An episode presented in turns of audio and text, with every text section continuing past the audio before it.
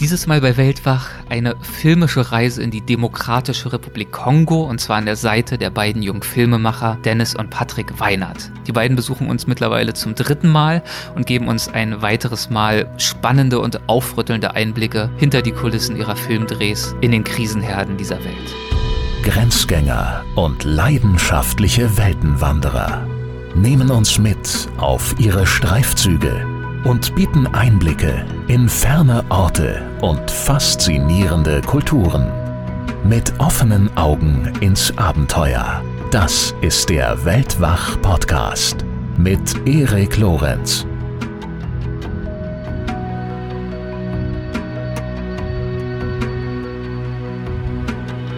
Das Ebola-Fieber kostete in der Demokratischen Republik Kongo im Jahr 2018 gut 2000 Infizierte das Leben. Und zwar trotz massiver Bemühungen der Regierung und der Weltgesundheitsorganisation, die Seuche einzudämmen. Über diese Bemühungen haben Patrick und Dennis Weinert eine Arte-Dokumentation gedreht. Sie trägt den Titel Kongo, Ebola ist zurück. In dieser Episode sprechen Sie mit mir über die Arbeit an diesem Film, darüber, wie der anhaltende Bürgerkrieg im Osten des Landes und das hohe Misstrauen der Einheimischen gegenüber den Behörden und den internationalen Helfern, wie all das die Mission des Gesundheitspersonals zu einer schwierigen und zum Teil sogar lebensgefährlichen Aufgabe werden ließen. Und sie sprechen darüber, was wir aus alledem für unseren Umgang mit Covid-19 lernen können. Patrick und Dennis Weinert sind zwei Filmemacher, die sich schwerpunktmäßig mit den Themen Politik, Kultur, Menschenrechte, soziale Ungerechtigkeit und äh, Konflikte beschäftigen. Und dazu drehen sie immer wieder in einigen der ärmsten und auch der gefährlichsten Regionen der Welt. Zweimal waren sie schon zu Gast bei Weltwach und haben von ihrer Arbeit berichtet. Zum einen in Folge 95. Da haben wir darüber gesprochen, wie es eigentlich dazu kam, dass sie Abitur und Studium hingeworfen haben, um sich dann mit der Kamera bewaffnet in die Welt hinauszustürzen. Und wir haben uns dann auch konkret unter anderem über ihren Film Unter Warlords unterhalten. Den haben sie in der Zentralafrikanischen Republik gedreht. In Folge 98 ging es dann um weitere konkrete Filmprojekte, zum Beispiel eines über die Situation der Rohingyas in Myanmar. Keine leichte Kost also, die die beiden uns äh, bisher verabreicht haben, aber es sind absolut wichtige Themen, die tendenziell viel zu wenig mediale Aufmerksamkeit erhalten. Ja, und so ist es eben auch in dieser neuen Folge, in der uns die beiden ein Update zu ihrer Arbeit geben. Konkret zu eben jenem Filmprojekt über den Kongo. Ganz kurz noch zur zeitlichen Einordnung, da wir wie gesagt auch über Covid-19 sprechen. Diese Folge hier erscheint Ende Oktober 2020 und das Gespräch haben wir aber schon vor einigen Wochen geführt. Ungefähr zeitgleich mit der Veröffentlichung dieser Folge erscheint übrigens auch eine neue Weltwach Plus Folge, in der die beiden ebenfalls zu Gast sind. Das ist dann die Plus Folge 31. Hört da unbedingt auch rein, wenn ihr Mitglied des Weltwach Supporters Club seid. Wir sprechen darin über das aktuellste und bisher persönlichste Filmprojekt der beiden, nämlich den Kurzfilm Hinter unserem Horizont. In diesem Film setzen sie sich kritisch mit ihrem eigenen Selbstbild als Krisenreporter auseinander. Ja, und wir philosophieren in dieser Folge dementsprechend ein bisschen über das Leben und das Arbeiten und äh, ja, über den Sinn hinter alledem. Letzter Hinweis, nach dem Gespräch, das jetzt gleich kommt, gibt es wieder einmal ein Update von Lydia Möcklinghoff aus dem Pantanal in Brasilien. Es gibt außerdem eine Lesung von Andreas Altmann nachher zum Thema Gier und natürlich wieder die Stimmenpost. Also bleibt unbedingt dran bis zum Schluss. Los geht's.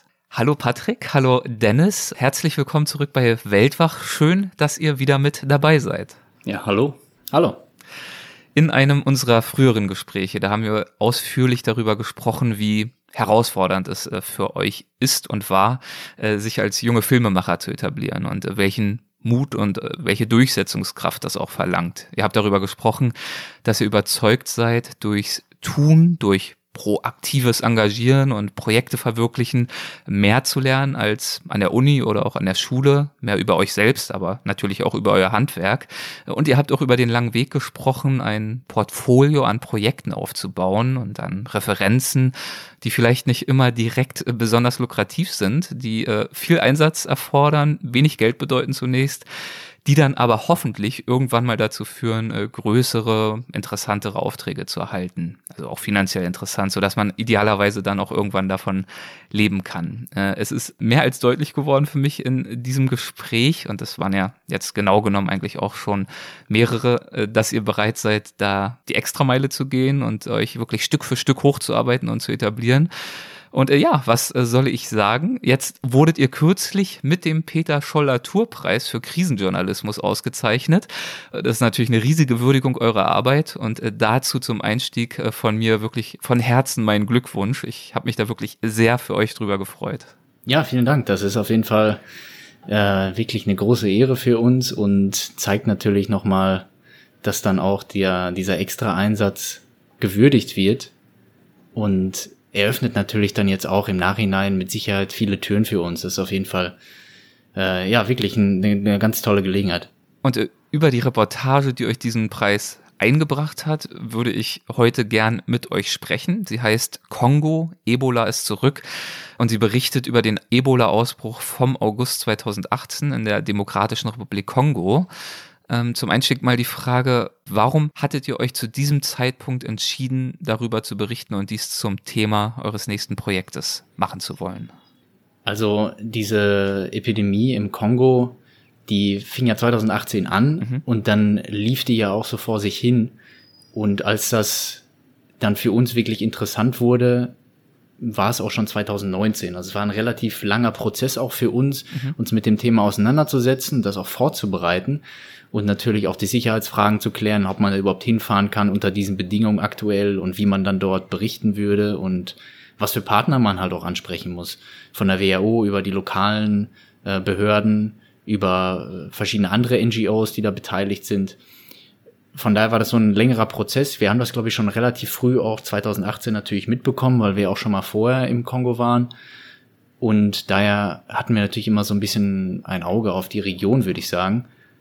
Und es wurde dann erst wirklich konkret und auch realistisch, dass wir überlegt haben, dorthin zu fahren und über dieses Thema zu berichten, als uns klar wurde, dass da ja sehr viele Probleme zusammenkommen. Also es ist ja nicht nur diese wirklich sehr tödliche und schwierige Krankheit, sondern dazu auch noch die Bürgerkriegszustände in der Region und dann da oben drauf dieses extreme Misstrauen, was sich dann nach und nach herausgestellt hat in der Bevölkerung, was halt die Arbeit der der WHO und der lokalen Behörden extrem erschwert hat. Und da war dann für uns klar, da kommen gerade so viele Dinge zusammen und gleichzeitig ist diese ähm, Epidemie extrem unterberichtet. Also niemand, also es war sehr, sehr, sehr selten, dass da Leute darüber berichtet haben, weil es ja. eben nicht diese gleiche Intensität hatte, wie das damals äh, ein paar Jahre vorher in Westafrika der Fall war. Hm. Genau, und weil natürlich auch der Zugang relativ schwierig war.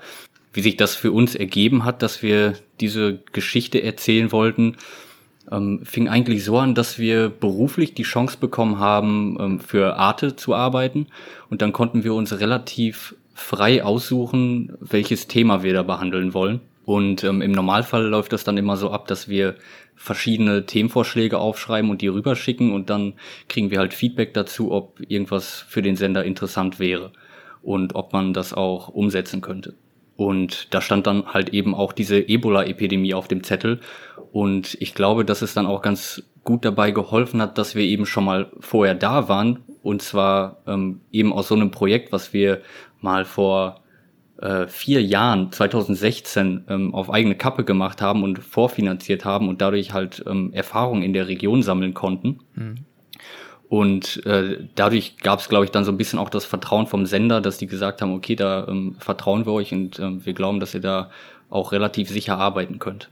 Wenn ihr derartige Vorschläge unterbreitet und dann so ein Projekt äh, konkreter wird in Abstimmung mit dem Sender, wie viel müsst ihr da schon oder sollt ihr oder wollt ihr schon in Sachen Exposé äh, konkretisieren und wie viel kann man überhaupt vorher konkretisieren? Oder wird da eher das Thema skizziert und dann überlässt der Sender euch weitgehend, wie er das genau äh, zum Leben erweckt? Also in der Zusammenarbeit mit Arte war das jetzt so, dass wir im Prinzip erstmal nur sehr grobe Ideenvorschläge geliefert haben und da war dann ähm, eben das Ebola-Thema mit dabei. Ja. Und dann hat sich äh, relativ schnell herausgestellt, ja, da besteht ein Interesse, das ist etwas, was für den Sender in dem Moment interessant ist. Und auf der Basis arbeitet man dann weiter. Dann gibt's noch natürlich keine festen Zusagen, dass man irgendwas macht, weil wir sind ja auch nur in ähm, ja, quasi als Freiberufler für verschiedene Sender tätig. Ja. Und dann hängen oft noch Produktionsfirmen dazwischen, die uns da unterstützen, über die oft diese, ähm, diese Kontakte überhaupt erst zustande kommen. Das war da auch der Fall.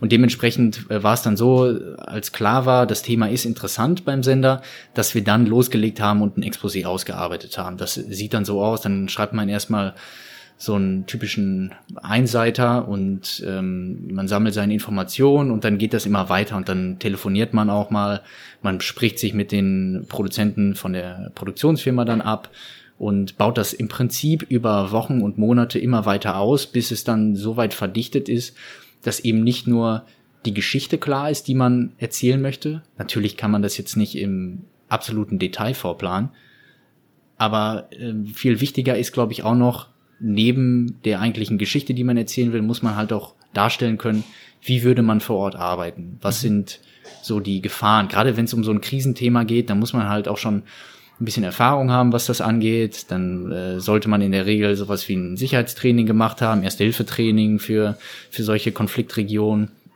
Das haben wir zum Glück auch gemacht. Und dann gehen diese Türen halt auf. Dann hat man erstmal überhaupt den Zugang zu, äh, zu den Sendern und auch dazu, dieses, dieses Thema dann anzubringen. Ja, im Normalfall läuft das meistens so, dass wir mitkriegen, dass es halt ein Interesse an dieser Thematik vom Sender aus gibt und dann recherchieren wir erstmal ein bisschen genauer hinterher und schreiben so einen Einseiter ähm, und erzählen da so eine Art Best-Case-Szenario, wie wir uns so eine Geschichte vorstellen können. Aber das ist natürlich immer noch sehr offen und, ähm, und selbst wenn wir dann vor Ort waren und sich halt Dinge auch vor Ort natürlich immer anders darstellen, als man sich das vorher vorgestellt hat, dann ähm, adaptiert man natürlich und ist auch dauerhaft mit dem Sender im Gespräch und versucht einfach die, die ähm, wahrheitsgetreueste Geschichte daraus zu holen. Genau, also die Sender sind sich da auch im Klaren, gerade bei den deutschen Sendern kann man das schon sagen, oder auch bei den deutsch-französischen Sendern, dass wir da ja eben Reportage machen und dass wir eben auch mal Dinge, die vielleicht vorher aufgeschrieben waren, dann nicht genauso machen können, wie, wie das mal ursprünglich geplant war, eben weil sich die Lage am Boden geändert hat. Und das ist natürlich bei einer, bei einer Epidemie, die sich von Tag zu Tag weiterentwickelt, auch immer der Fall. Da muss man dann schon immer äh, im Prinzip jeden Tag versuchen, seinen Plan abzudaten. Deswegen war es dann auch so, als wir dann tatsächlich im Feld waren, dass man im Prinzip eine WhatsApp-Gruppe hat oder irgendeinen anderen Kanal kann man auch benutzen, ist ganz egal, aber in unserem Fall war es halt eine, eine WhatsApp-Gruppe, über die wir uns dann immer gegenseitig geupdatet haben, was gerade passiert und dann kann halt auch der Redakteur vom Sender sehr schnell eingreifen und sagen, ja, das könnt ihr jetzt versuchen oder versucht auch lieber eher auf eine, auf eine andere Spur zu kommen oder vielleicht ein anderes, einen anderen Protagonisten zu finden. Mhm. Und so hat man dann ganz guten und auch gesunden Austausch und weiß dann nachher auch als selber als Journalist, dass man mit Material nach Hause kommt, über, ähm, über das der Sender natürlich auch schon Bescheid weiß. Und ich meine, dass es äh, kleine Anpassungen gibt, ist ja natürlich sicherlich auch im Sinne des Senders, äh, dass jetzt nicht auf Krampf äh, irgendein altes Exposé verwirklicht wird, sondern dass man genau. natürlich im Zweifel der Geschichte und der Situation vor Ort auch folgt und nachgeht. Ganz genau, ja, da bin ich halt auch wirklich immer sehr positiv angetan von der, von diesem Ko Kooperationswillen von den Redakteuren, mit denen wir bisher so beruflich zu tun hatten da haben wir schon immer sehr viel Unterstützung auch erfahren und da habe ich auch noch niemanden erlebt, der gesagt hat, ja, ihr müsst das jetzt auf jeden Fall so und so irgendwie hinbiegen, sondern da gibt's immer ganz klar den Gedanken, erstmal muss man schauen, dass, dass wir da äh, wirklich eine gute journalistische und, und wahrheitsgetreue Geschichte machen und dann natürlich, dass wir das auch sicher machen können. Ja. Zum Beispiel gibt's ja in Krisengebieten dann immer wieder die Momente, wo man sich persönlich fragt, ja, ich würde jetzt gerne vielleicht noch äh, mit einer bestimmten bewaffneten Gruppe reden und muss dafür natürlich ein Risiko eingehen oder muss es im Vorfeld abschätzen, dann spricht man es ab mit dem Sender und dann sagt der Sender oft, ja, wäre natürlich irgendwie schön, wäre eine interessante Perspektive, aber das Sicherheitsrisiko ist vielleicht in dem Moment als zu groß bewertet und dann gibt's eben die Absprache zusammen, dass man sagt, na, machen wir es nicht. Ich habe kürzlich für meinen englischsprachigen Podcast Unfolding Maps ein Interview geführt mit dem Buchautor Tim Butcher über sein Buch Blood River. Das äh, handelt ja ebenfalls äh, von der Demokratischen Republik Kongo. Kennt ihr das? Äh, nee, das Buch kenne ich nicht. Nee. Habe ich nicht gelesen. Ähm, ist auch schon einige Jahre alt, aber er beschreibt darin und auch in unserem Gespräch wirklich mitreißend die vielen Probleme, die das Land ja hat und mit denen es kämpft, äh, mit denen seine Bewohner kämpfen müssen. Mal abgesehen von Ebola und jetzt auch Covid-19, wie ist die Lage im Kongo heute? Also es herrscht im Grunde immer noch Bürgerkrieg. Es kommt natürlich immer ein bisschen auf die Region an, in der man sich gerade aufhält, aber gerade auch in der, in der Gegend, in der wir unterwegs waren, gibt es Dutzende äh, bewaffnete Gruppen. Das ist auch ein Oppositionsgebiet und da sieht das äh, dann so aus, dass es tatsächlich diese Gruppen gibt, die aktiv gegen die Regierung kämpfen und auch aktiv gegen die äh, UN-Truppen teilweise kämpfen. Also es ist insgesamt äh, schon noch eine sehr volatile Situation. Ähm, es gibt auch teilweise islamistisch motivierte extremistische Gruppen. Und ähm, also man kann eigentlich, wenn man sich ein bisschen mit den lokalen Nachrichten auseinandersetzt, beobachten, dass es fast jeden Tag oder jede Woche wieder irgendwelche ähm, Gewalttaten da in der Region gibt. Genau, also da sprechen wir jetzt ja gerade hauptsächlich vom, vom Osten des Landes, gerade die Provinzen Nordkivu, teilweise auch Südkivu, Ituri und dann äh, gibt halt auch manchmal Unruhen in anderen äh, Provinzen des Landes. Insgesamt kann man, glaube ich, über die Demokratische Republik Kongo sagen, dass es äh, ein Land ist, in dem ganz, ganz signifikanter Teil der Bevölkerung in extremer Armut lebt. Und ähm, dann ist vielleicht noch ein weiterer Punkt, den man ganz gut nennen kann, die Ausbeutung, die man dort erlebt. Da denke ich jetzt zum Beispiel gerade an verschiedene Unternehmen, die dort ähm, bestimmte seltene Erden aus dem Boden holen, Mineralien, die zum Beispiel für die Produktion von Handys benutzt werden, die man auch braucht für Laptops und so weiter, für alles mögliche elektronische. Und diese, diese seltenen Erden, die gibt's halt ähm, zum allergrößten Anteil im Kongo, wenn ich das richtig im Kopf habe. Und das sind natürlich dann die, äh, also es hat extreme Auswirkungen in der Hinsicht, dass letztendlich die Leute, die diese Mineralien fördern, nicht da, nicht sozusagen daran partizipieren, an dem, an dem Reichtum, den das generieren kann, sondern das sind dann letztendlich immer korrupte Geschäftsleute, Politiker, ausländische Firmen, die daran, die sich daran bereichern. Ihr habt gerade den äh, Osten des Kongo angesprochen als Krisenregion äh, in diesem äh, krisengeschüttelten Staat.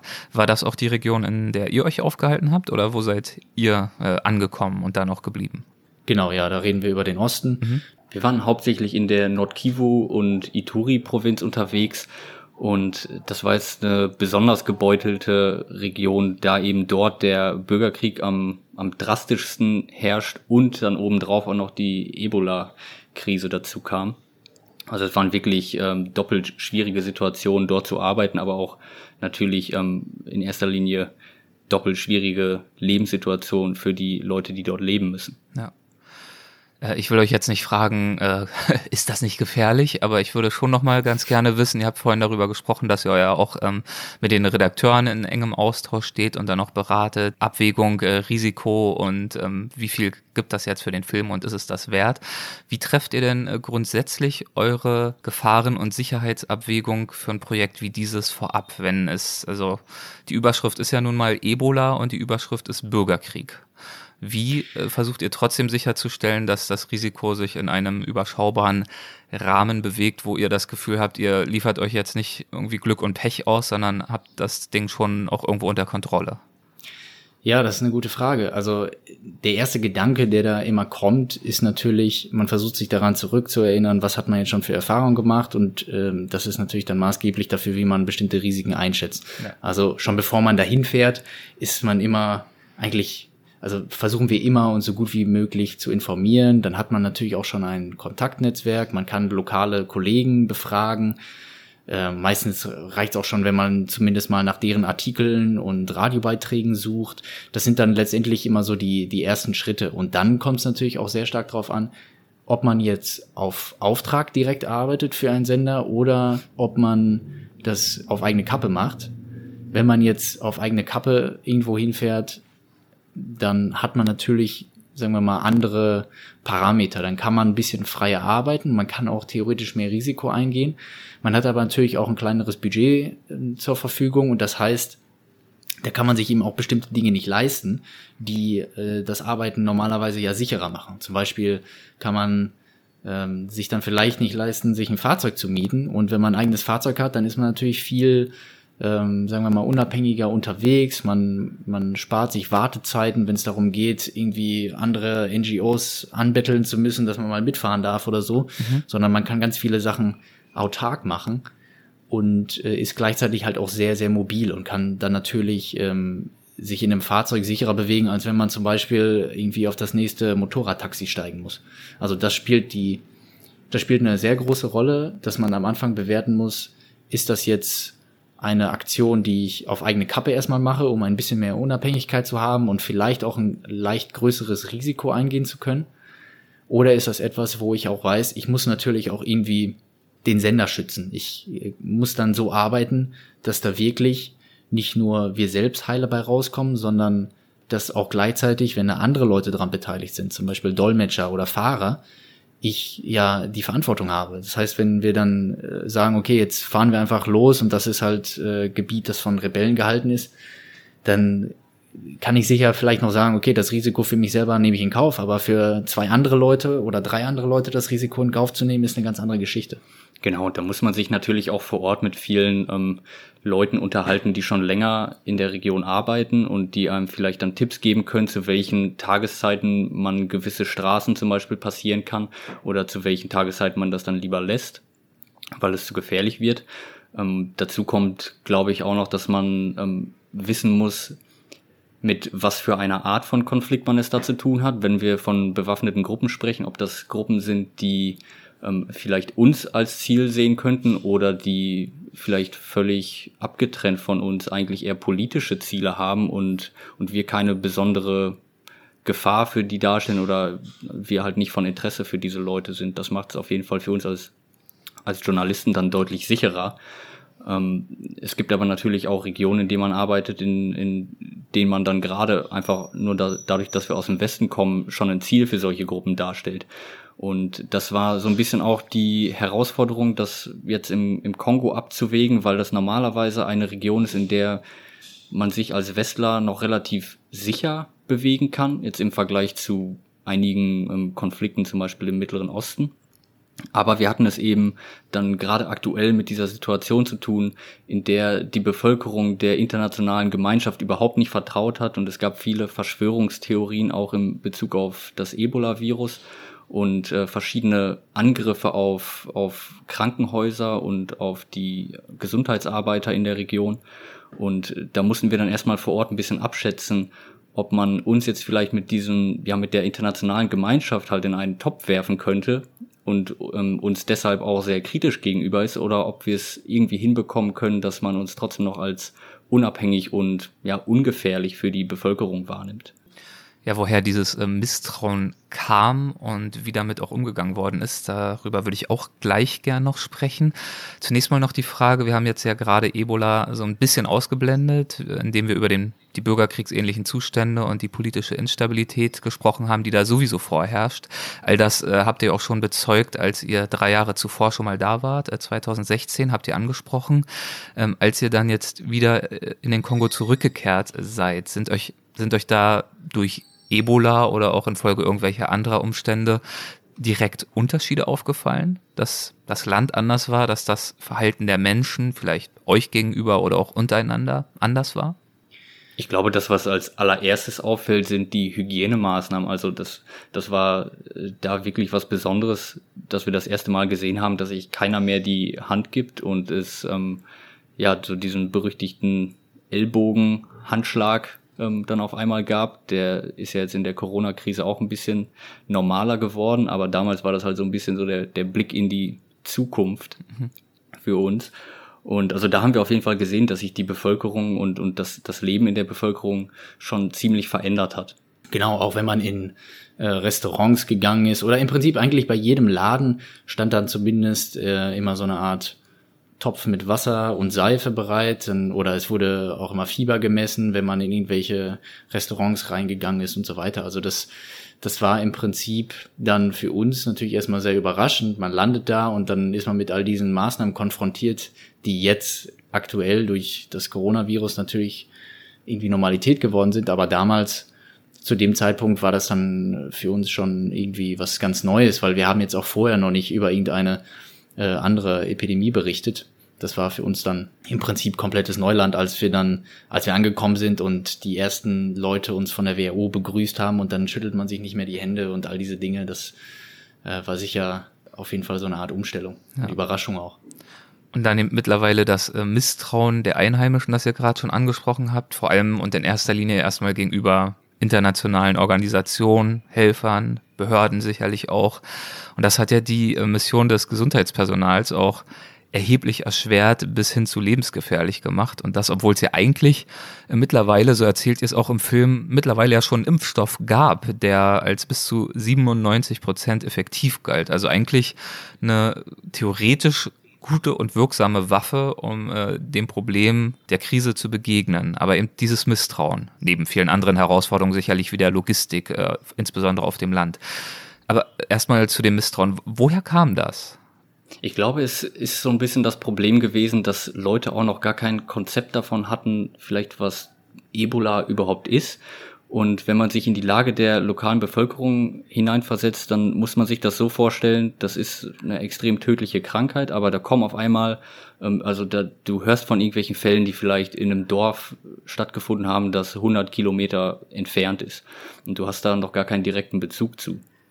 Und plötzlich kommen dann irgendwelche Leute von irgendwelchen internationalen Organisationen und äh, erzählen dir was, dass du extrem ähm, harte Maßnahmen befolgen musst und dann wird vielleicht irgendeiner krank, aber der scheint erstmal nur Durchfall zu haben oder so. Dann nehmen die den einfach mit ähm, in, in irgendein Gesundheitszentrum und der kommt dann halt nicht wieder. Es ist halt ein Virus, das sehr tödlich ist und ähm, Mittlerweile ist die, sind, sind die Sterblichkeitsraten bei ungefähr 60 Prozent, wenn man infiziert wird. Ähm, zu Beginn der, der Krise, als man noch nicht so die besten Möglichkeiten gefunden hat, um dagegen vorzugehen, war es dann irgendwo zwischen 60 und 90 Prozent. Von daher hat die lokale Bevölkerung das meistens erstmal so wahrgenommen, dass irgendwelche ähm, Fremden vorbeikommen, die Leute mitnehmen und diese Leute, die sterben dann in diesen Zentren. Und äh, teilweise gab es dann halt die Befürchtung, dass die internationale Gemeinschaft die Leute mitnimmt und die versucht irgendwie ähm, dann halt auszurotten oder umzubringen. Ähm, das ist natürlich dann auch mit der politischen Lage dort vor Ort verstrickt gewesen, weil es wie gesagt eine, ähm, eine Oppositionsgegend war und äh, zur gleichen Zeit dann auch die Wahlen anstanden. Also dachte man, dass es vielleicht ähm, irgendwie eine Art ist, um die lokale Bevölkerung auszurotten, um die Wahlen zu manipulieren und so weiter. Genau, also da gab es verschiedenste Theorien. Das sind jetzt äh, die Sachen, die Patrick gestellt hat, sicher die extremsten Verschwörungstheorien, aber es gab auch andere Punkte, zum Beispiel recht nachvollziehbar, äh, ist die Region natürlich extrem davon geplagt, dass dort Tausende, Hunderttausende Kinder immer noch an Dingen wie Durchfall, Malaria, äh, Masern sterben. Und wenn man das zusammennimmt, dann sind das natürlich auch Dinge, die jede Familie da betreffen. Und auf einmal fragt man sich vielleicht, wenn man sich in die lokale Perspektive hineinversetzt, warum haben wir jetzt mehrere tausend ähm, internationale Mitarbeiter von der WHO und von anderen Organisationen, die hier hinkommen, die auf einmal alle möglichen Zentren aufbauen. Also die Leute sehen ja, da wird gerade sehr, sehr viel Geld investiert in diese Ebola-Response. Und da fragen sich die Menschen natürlich, warum ist das jetzt auf einmal so wichtig, dass, dass sich Leute um dieses, äh, um dieses Virus kümmern. Aber was ist denn mit den ganzen anderen Erkrankungen, die vielleicht schon einige meiner Familienmitglieder vorher ja, äh, die daran gestorben sind. Also gab es halt auch dieses, dieses Misstrauen, dass Menschen sich gefragt haben, ist das vielleicht gerade etwas, was total überzogen ist, wo Leute einfach nur versuchen, ein Geschäft damit zu machen? Denn diese Skepsis war schon die ganze Zeit da. Es gibt da seit, äh, seit Jahrzehnten eine UN-Mission, für die natürlich extrem viel Geld aufgewendet wird. Es gibt ähm, tausende Peacekeeper, die dort im Prinzip patrouillieren. Es gibt alle möglichen anderen UN-Organisationen, die natürlich sich immer nur in den teuren Restaurants zu sehen geben und außerdem mit, mit, mit teuren Fahrzeugen durch die, durch die Gegend fahren. Und da fragt man sich natürlich als lokale Bevölkerung, ist das jetzt vielleicht gerade wieder etwas, bei dem wir nachher nicht wirklich merken, dass es einen positiven Effekt für uns hat? Ja, das ist ein sehr guter Punkt und das sind ja tatsächlich auch sehr gut nachvollziehbare Zweifel. Also ich glaube, die äh, Kongo-Mission der UN war zumindest vorübergehend vor einigen Jahren mal die größte UN-Mission überhaupt. Ich glaube sogar in ihrer Geschichte.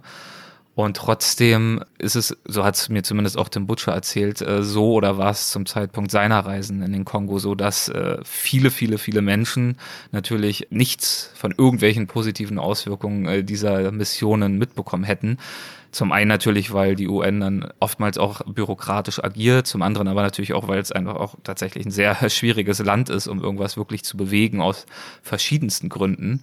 Ähm, aber ja, in der Tat, dann ist es schon nachvollziehbar, Skepsis äh, zu empfinden, wenn plötzlich Himmel und Hölle in Bewegung gesetzt wird und Dinge ermöglicht werden, neue Krankenstationen und so weiter und so fort, eine riesige internationale Aufmerksamkeit, äh, die es äh, sonst und vorher für Krisen und Probleme, die viel mehr Opfer im Zweifel Zweifel schon gefordert haben, so nicht gab. Das ist dann schwer nachzuvollziehen und schwer zu vermitteln. Ganz genau. Und dann hat sich natürlich auch während dieser Epidemie, während der Ebola, äh, Ebola-Response, so eine Art Doppelsystem etabliert. Wenn man jetzt sich das Gesundheitssystem anschaut, gab es dort viele Ärzte, die haben weiterhin in ihren lokalen und Provinzkrankenhäusern gearbeitet für im Prinzip ein Hungerlohn, muss man sagen. Und dann gab es die anderen Ärzte, die quasi nebenan in den angeschlossenen äh, Ebola-Einrichtungen gearbeitet haben. Das waren auch oft Kongolesen. Das waren dann oft Kongolesen, die vielleicht aus, aus Kinshasa, aus der Hauptstadt kamen oder aus anderen Regionen oder andere afrikanische Ärzte. Und die wurden dann natürlich ganz, ganz anders bezahlt. Und dadurch entsteht natürlich auch nochmal ein Misstrauen. Und die Leute fragen sich einfach, warum wird diese eine Seuche so bewertet und alle anderen Krankheiten, an denen nominal gesehen mehr Menschen gestorben sind im Osten der, der Demokratischen Republik Kongo. Warum werden all diese Ressourcen jetzt in Ebola reingesteckt und nicht in die anderen Sachen? Das ist so ein bisschen, glaube ich, die nachvollzieh nachvollziehbarste Kritik, die wir dort von, von den Menschen gehört genau, haben. Genau, und, und das treibt halt auch so ein bisschen den, ein Keil in die Bevölkerung, weil natürlich viele Leute auf einmal sehen, dass ähm, ganz viele Menschen plötzlich auch irgendwie von dieser Krise profitieren.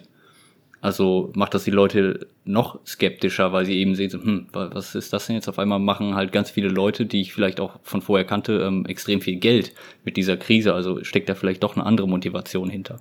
Ich würde gerne über einige Protagonisten einmal sprechen, die in eurer Dokumentation vorkommen. Zum Beispiel habt ihr mit Dr. Joel Mputo äh, Lo Bom, Lo, Lobombo gesprochen, richtig? Spreche ich es richtig aus? Dr. Joel Mputo Lobombo. Ich hoffe es, ja. Okay. Ich kann es auch nicht äh, selber hundertprozentig sagen, aber es hört sich halbwegs richtig an, ja. Okay. Äh, wer war, beziehungsweise hoffentlich, wer ist er und äh, was hat er euch über seine Arbeit erzählt?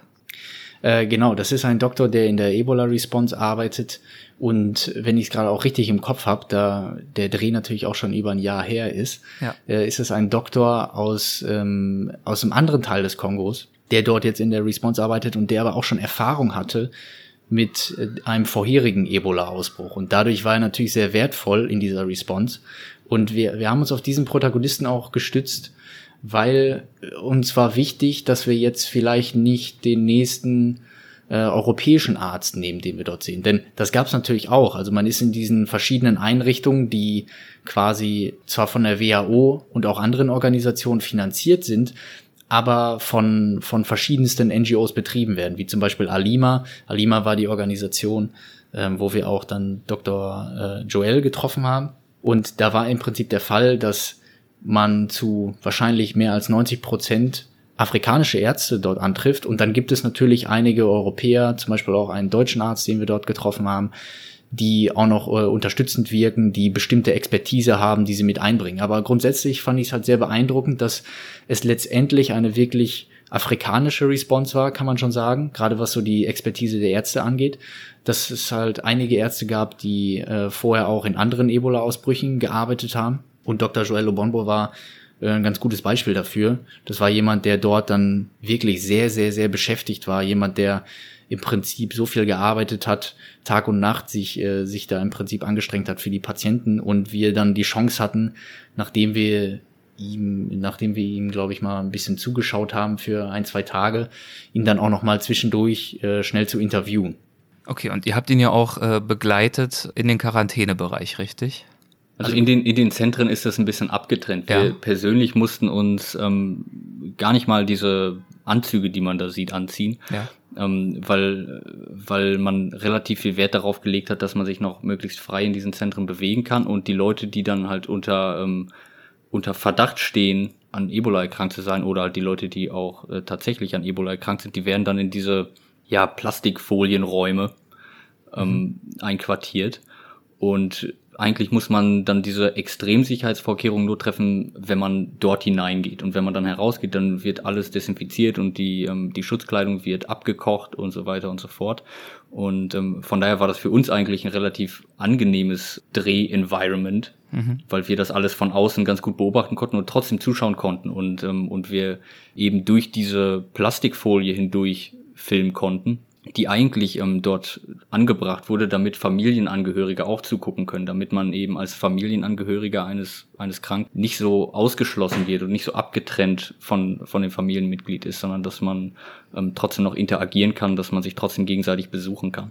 Genau, das war schon auch ein wirklich wichtiger Punkt und eine gute Reaktion auf das Misstrauen, weil es gab ja dieses extreme Misstrauen, was passiert jetzt mit meinen Angehörigen? Da ist jemand, ein Ebola-Verdachtsfall, der wird abgeholt, der hat Symptome, dann wird er eingeliefert in eins dieser Zentren. Und dann war natürlich immer die große Angst, äh, zu Recht auch bei vielen der Betroffenen und der Angehörigen, was passiert jetzt? Im Zweifelsfall war es dann eben so, dass die Patienten natürlich oft sterben oder in der Regel sterben und man fragt sich natürlich, was ist in diesem Ebola-Zentrum passiert? Was haben die da gemacht? Und die Reaktion war dann darauf, dass sie es geschafft haben, in einigen Ebola-Behandlungszentren, wie zum Beispiel von, von der Organisation Alima, extra darauf zu setzen, die Zentren mit solchen, ja, wie so eine Art Plastikwürfel, mit solchen transparenten Folien einzurichten, dass man eben zuschauen kann, dass man auch Kontakt haben kann, zumindest äh, durchs, durchs Anschauen und sozusagen bisschen ähm, ja diese Transparenz schafft, um das Vertrauen wieder aufzubauen bei den Leuten. Und für uns ist das natürlich dann perfekt, weil dann konnten wir letztendlich mit relativ wenig Schutzmaßnahmen eben auch die Arbeit der Doktoren filmen und der Krankenschwestern. Und diese Arbeit war natürlich, ihr habt es schon gesagt, sehr, sehr kräftezehrend und aufreibend.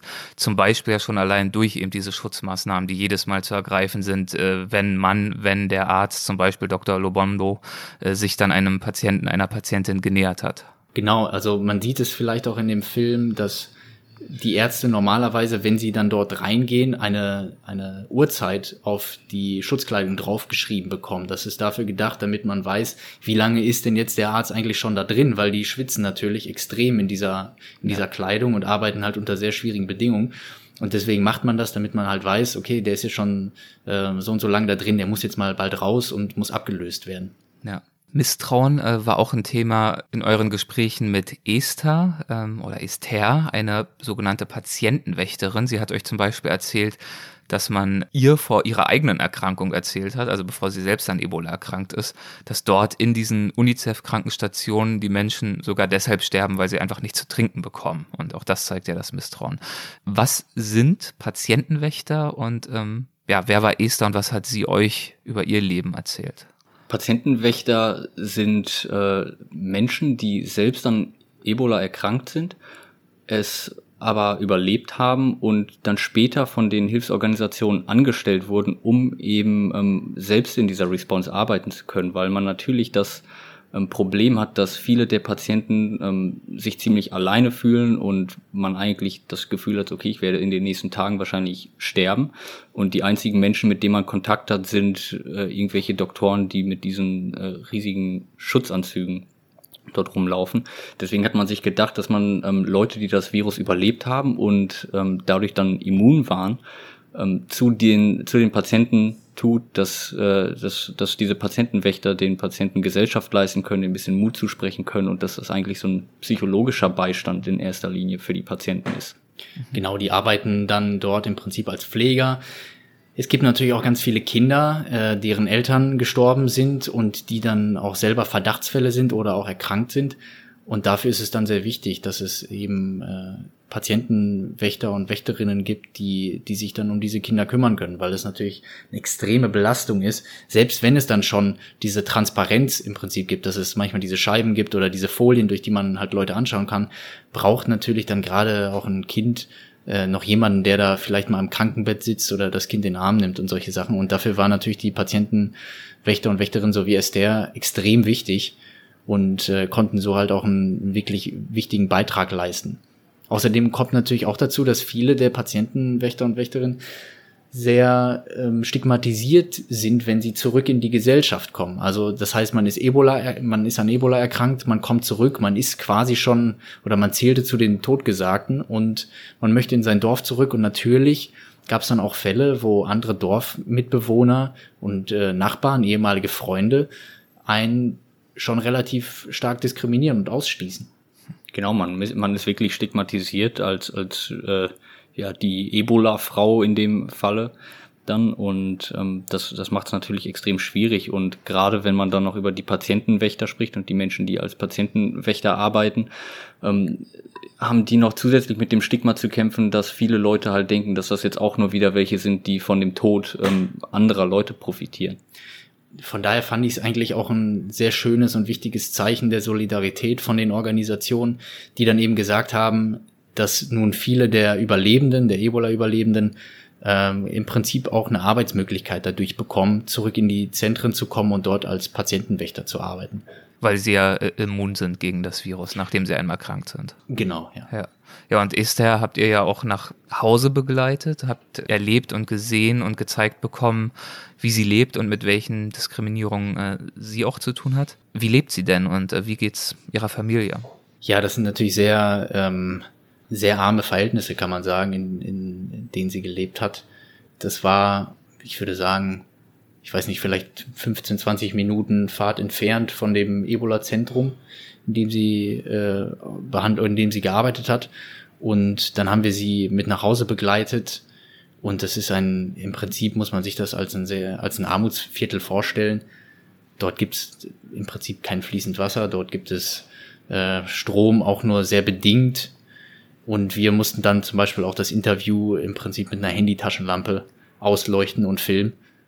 Genau, es sind so diese typischen Lehmhütten, die man halt aus Afrika kennt und ähm, ja, kein, kein Strom, kein fließend Wasser. Und ähm, in Bezug auf die Familie hatte Esther natürlich auch ein äh, sehr tragisches Schicksal, weil sie als eine der letzten aus der Familie das Virus bekommen hat und ähm, viele andere Familienmitglieder eben vor ihr daran erkrankt sind und ähm, auch deshalb gestorben sind es war auf jeden Fall eine bewegende Geschichte zu sehen, äh, was sie durchlitten hat, genau, also selbst am eigenen Leibe, aber vor allem auch familiär, das alles durchzustehen, dann dieser Diskriminierung und diesen Zweifeln ausgesetzt zu sein und trotzdem diese Stärke zu finden, sich nicht nur in die Arbeit als Patientenwächterin zu flüchten aus äh, einer Situation der Ausweglosigkeit hinaus, sondern wirklich auch mit mit Empathie, mit äh, der Fähigkeit und dem Wunsch darüber auch äh, zu sprechen und das auch wirklich ja rhetorisch klar und eindringlich zu vermitteln, wo die Probleme liegen, mit welchen Herausforderungen sie in ihrem eigenen Umfeld zu kämpfen hat und warum man eben auch den Patienten helfen muss und wie man ihnen helfen kann. Also alles in allem auf jeden Fall finde ich eine sehr beeindruckende Persönlichkeit. Ja, absolut. Das war für uns auf jeden Fall auch sehr beeindruckend und immer wieder ein Glücksfall, wenn man auf Menschen trifft, die dann natürlich auch für so eine Geschichte extrem gut funktionieren, jemand äh, jemand zu finden mit diesem Background, der dann ähm, und das vor allen Dingen in kurzer Zeit zu finden, ja. der dann äh, so auch noch vor der Kamera ähm, sprechen kann und sich ausdrücken kann und auch bereit ist, sich einfach auf uns einzulassen und uns auch zu vertrauen. Das ist dann immer ein Geschenk und da fühlt man sich nachher wirklich sehr, sehr äh, privilegiert, dass, dass man das hinbekommen hat. Genau, besonders in Bezug auf diese Stigmatisierung, da finde ich, ist es schon ein, ein wirklicher ähm, mutiger Akt, dann auch öffentlich vor der Kamera zu sprechen und, und ihre Geschichte mit uns zu teilen. Ja, und zu all diesen Herausforderungen kommen und kamen, haben wir auch schon angesprochen, noch die seit Jahrzehnten andauernden Unruhen im Osten des Kongos insbesondere. Ähm, ihr erzählt an einer Stelle im Film, dass die Massenermordung von Zivilisten für die Menschen hier keine einzelne Tragödie sei, sondern eher blutiger Alltag. Und äh, ihr sprecht darüber unter anderem mit äh, Paul Theroux, einem ja, Mann, der in einer dieser Ortschaften lebt. Äh, was hat er euch über diese Problematik dieser politischen Instabilität erzählt? Ja, Paul Theroux hat uns im Prinzip an den Rändern der Stadt darüber berichtet, wie gefährlich es im, im, Prinzip ist. Also das waren Gegenden, die immer wieder von bewaffneten Gruppen heimge heimgesucht wurden, in denen Menschen ermordet wurden. Und man konnte daraus wirklich ganz gut ablesen, dass die Menschen in dieser Region in extremer Angst leben müssen, die ganze Zeit. Und dass es dort dann eben halt auch nicht einfach nur reicht, wenn vielleicht ein paar Soldaten der Regierung dorthin geschickt werden. Denn oft ist das so, ja, die kommen dann mal für eine Woche oder für ein paar Tage oder schlagen vielleicht auch mal für einen Monat das Lager auf. Aber irgendwann werden die dann auch wieder abgezogen oder müssen auf eine andere Position gebracht werden und dann sind die Leute natürlich wieder extrem, ja, extrem exponiert. Und ähm, was für uns halt wichtig war in dieser Situation, war herauszufinden oder jemanden zu finden, das war dann halt der, der Paul Cedo, der uns so ein bisschen klar machen kann, unter was für schwierigen Bedingungen auch psychologisch Menschen dort die ganze Zeit leben müssen. Und das sind auch äh, Umstände, die wir jetzt nicht nur in, in, an diesem Stadtrand da vorgefunden haben, sondern auch als wir später dann nochmal mit den UN-Truppen auf Patrouille waren, und uns ein bisschen in dem Dorf, in dem wir dann da unterwegs waren, umhören konnten, haben uns Leute ähm, eben genau solche Geschichten auch erzählt, dass, dass es immer wieder ähm, bewaffnete Gruppen gibt, ähm, namentlich vor allem die ADF, das ist eine islamistische Gruppe in der Region, die, ähm, die um die Stadt Beni herum sehr viele Massaker ähm, begangen hat. Und diese Leute haben uns ähm, erzählt, dass, dass das eben tatsächlich der Alltag ist und dass wir das eben äh, nicht nur an dieser einen Stelle am Stadtrand mitbekommen haben, sondern auch an, in, in verschiedenen Dörfern und in verschiedenen Städten in der Gegend. Polsero erzählt euch auch, dass die Menschen, also ja, tagsüber dann im Dorf oder in dieser Ortschaft leben und dann aber nach 15, 16 Uhr auch wieder verschwinden, also fort von ihren Wohnungen und Häusern. Wie meint er das? Wohin, wohin verschwinden sie dann?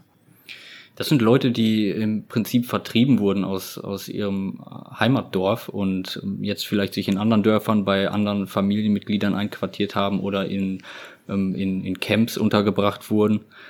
Und ähm, meistens müssen diese Leute halt nachmittags oder am, am frühen Abend wieder aus, aus diesem besagten Dorf halt verschwinden, weil es meistens nachts am gefährlichsten wird. Wenn es dunkel wird, ähm, das ist meistens, wenn diese bewaffneten Gruppen dann angreifen und ihre Massaker verrichten.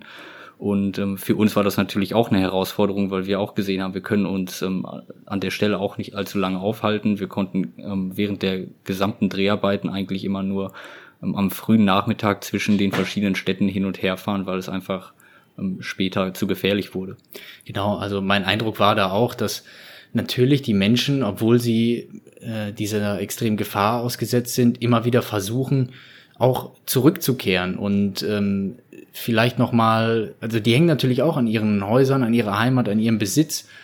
Und dann versucht man auch auszuloten, kann ich ganz gut nachvollziehen, wie weit inwieweit ist das Risiko denn jetzt tragbar? Und wenn man dann wieder feststellt, ja, aktuell ist die Lage wieder sehr unsicher, dann äh, passiert eben das, was Patrick gesagt hat, da muss man sich vielleicht eine Unterkunft bei Verwandten in einer anderen Stadt oder in einem anderen Dorf suchen. Es hat mich auch ein bisschen daran erinnert, wiederum, was äh, Tim Butcher mir erzählt hat von seinen Reisen. Da haben ihm die Menschen, wenn ich mich da jetzt richtig erinnere, auch ja sehr eindrücklich berichtet. Also in anderen Ländern, an anderen Orten der Welt, da findet man im Zweifel eher Sicherheit in der Masse. Das heißt, man schließt sich zu Dorfgemeinschaften zusammen, zu, zu irgendwelchen sozialen Gruppen und ähm, bleibt zusammen und bleibt in der Zivilisation und fühlt sich dadurch sicher. Und im Kongo ist es eher so, dass die Menschen, sobald irgendwie Gefahr droht und an manchen Orten droht eben jeden Abend, jeden Morgen, jede Nacht Gefahr, dass die Menschen als allererstes und umgehend die Dörfer verlassen und sich in den Busch und in den Dschungel schlagen und eben die Sicherheit leider eben gerade nicht von Menschenansammlungen, von Menschen, von Zivilisation ausgeht, sondern eigentlich nur im Verstecken und im Untertauchen vorübergehend gefunden werden kann. Ja, genau. Also das deckt sich auch mit dem, was wir mal 2016 im Osten des Kongos erlebt haben. Da gab es dann auch mal verschiedene Kampfhandlungen zwischen Rebellengruppen und der äh, kongolesischen Armee. da hat man dann auch gesehen, da war es normal, dass dann oft die Dorfbevölkerung vielleicht tagsüber sich noch in dem Dorf frei bewegt hat und versucht hat, halt so gut es geht, irgendwie dem Alltag und auch der Geschäftsaktivität nachzugehen, auf den Markt zu gehen, dort etwas zu verkaufen. Aber als es dann dunkel geworden ist, war es oft so, dass die Leute wirklich im Busch geschlafen haben. Die sind abgehauen aus Angst, dass es zu, zu Vergewaltigungen kommt, dass es zu Angriffen in der Nacht kommt. Und äh, jetzt auch während unserer letzten Reise, was eben während des Drehs zu dieser Ebola-Reportage war, ist das ja auch etwas, mit dem wir dann selber zumindest in Teilen konfrontiert sind, weil man zum Beispiel sich immer nur über einen bestimmten Zeitraum am Tag frei bewegen kann. Das heißt, normalerweise so nach, sagt man, vielleicht äh, drei oder vier Uhr nachmittags ist es nicht mehr besonders sicher auf den Straßen, dann gibt es mehr Aktivität von verschiedenen Rebellengruppen und dann soll man es besser sein lassen, noch irgendwo hinzufahren. Das heißt, letztendlich sind dort auch dann die ganzen Hilfsorganisationen immer relativ früh ähm, nachher im Hotel und, und müssen im Prinzip die Arbeit sehr früh abbrechen. Man versucht morgens früh loszukommen, aber es darf auch nicht zu früh sein, weil dann auch die, die Situation immer noch unsicher ist. Und dann muss man leider auch schon immer so um drei oder vier Uhr anfangen, sich auf den Rückweg zu machen, damit man noch quasi unbeschadet nach Hause kommt. Ich würde gerne noch einen Protagonisten ansprechen, weil ich ihn auch wahnsinnig ähm, beeindruckend fand. Und das ist äh, der Arzt Dr. Tresor Kaschinde, der, ja, ich will gar nicht vorwegnehmen, was, was er euch erzählt hat und was ihm passiert ist. Würdet, würdet ihr von ihm erzählen? Ja, der Dr. Tresor Kaschinde ist ein ganz besonderer Fall, weil man quasi an seinem Beispiel nochmal dieses extreme Misstrauen verdeutlicht bekommt. Dr. Tresor Kaschinde war gerade äh, im Einsatz, wollte losgehen, um ein, um zusammen mit einem Team sich sozusagen um einen, um einen Ebola-Fall zu kümmern. Und dann ist eine Gruppe, ein ganzer Mob auf das Team losgegangen und er wurde mit einer Machete schwer am Kopf verletzt, musste dann ausgeflogen werden. Und das zeigt sozusagen, wie, wie extrem das Misstrauen war und wie gewaltbereit dann auch Leute waren, weil sie eben Mitarbeiter der WHO und auch anderer Organisationen quasi als ihre, als ihre Feinde angesehen haben. Was hat ihn dann nach diesem Angriff, der ja wirklich, also er schwebte in Lebensgefahr, was hat ihn angetrieben, anschließend dann trotzdem wieder sich diesen Situationen auszusetzen und dort im Einsatz sein zu wollen? Während er dann im, im Krankenhaus war und sich ein bisschen erholt hat von seiner Verletzung, gab es einen weiteren Überfall auf, auf eine Klinik, in der Ebola-Patienten behandelt wurden.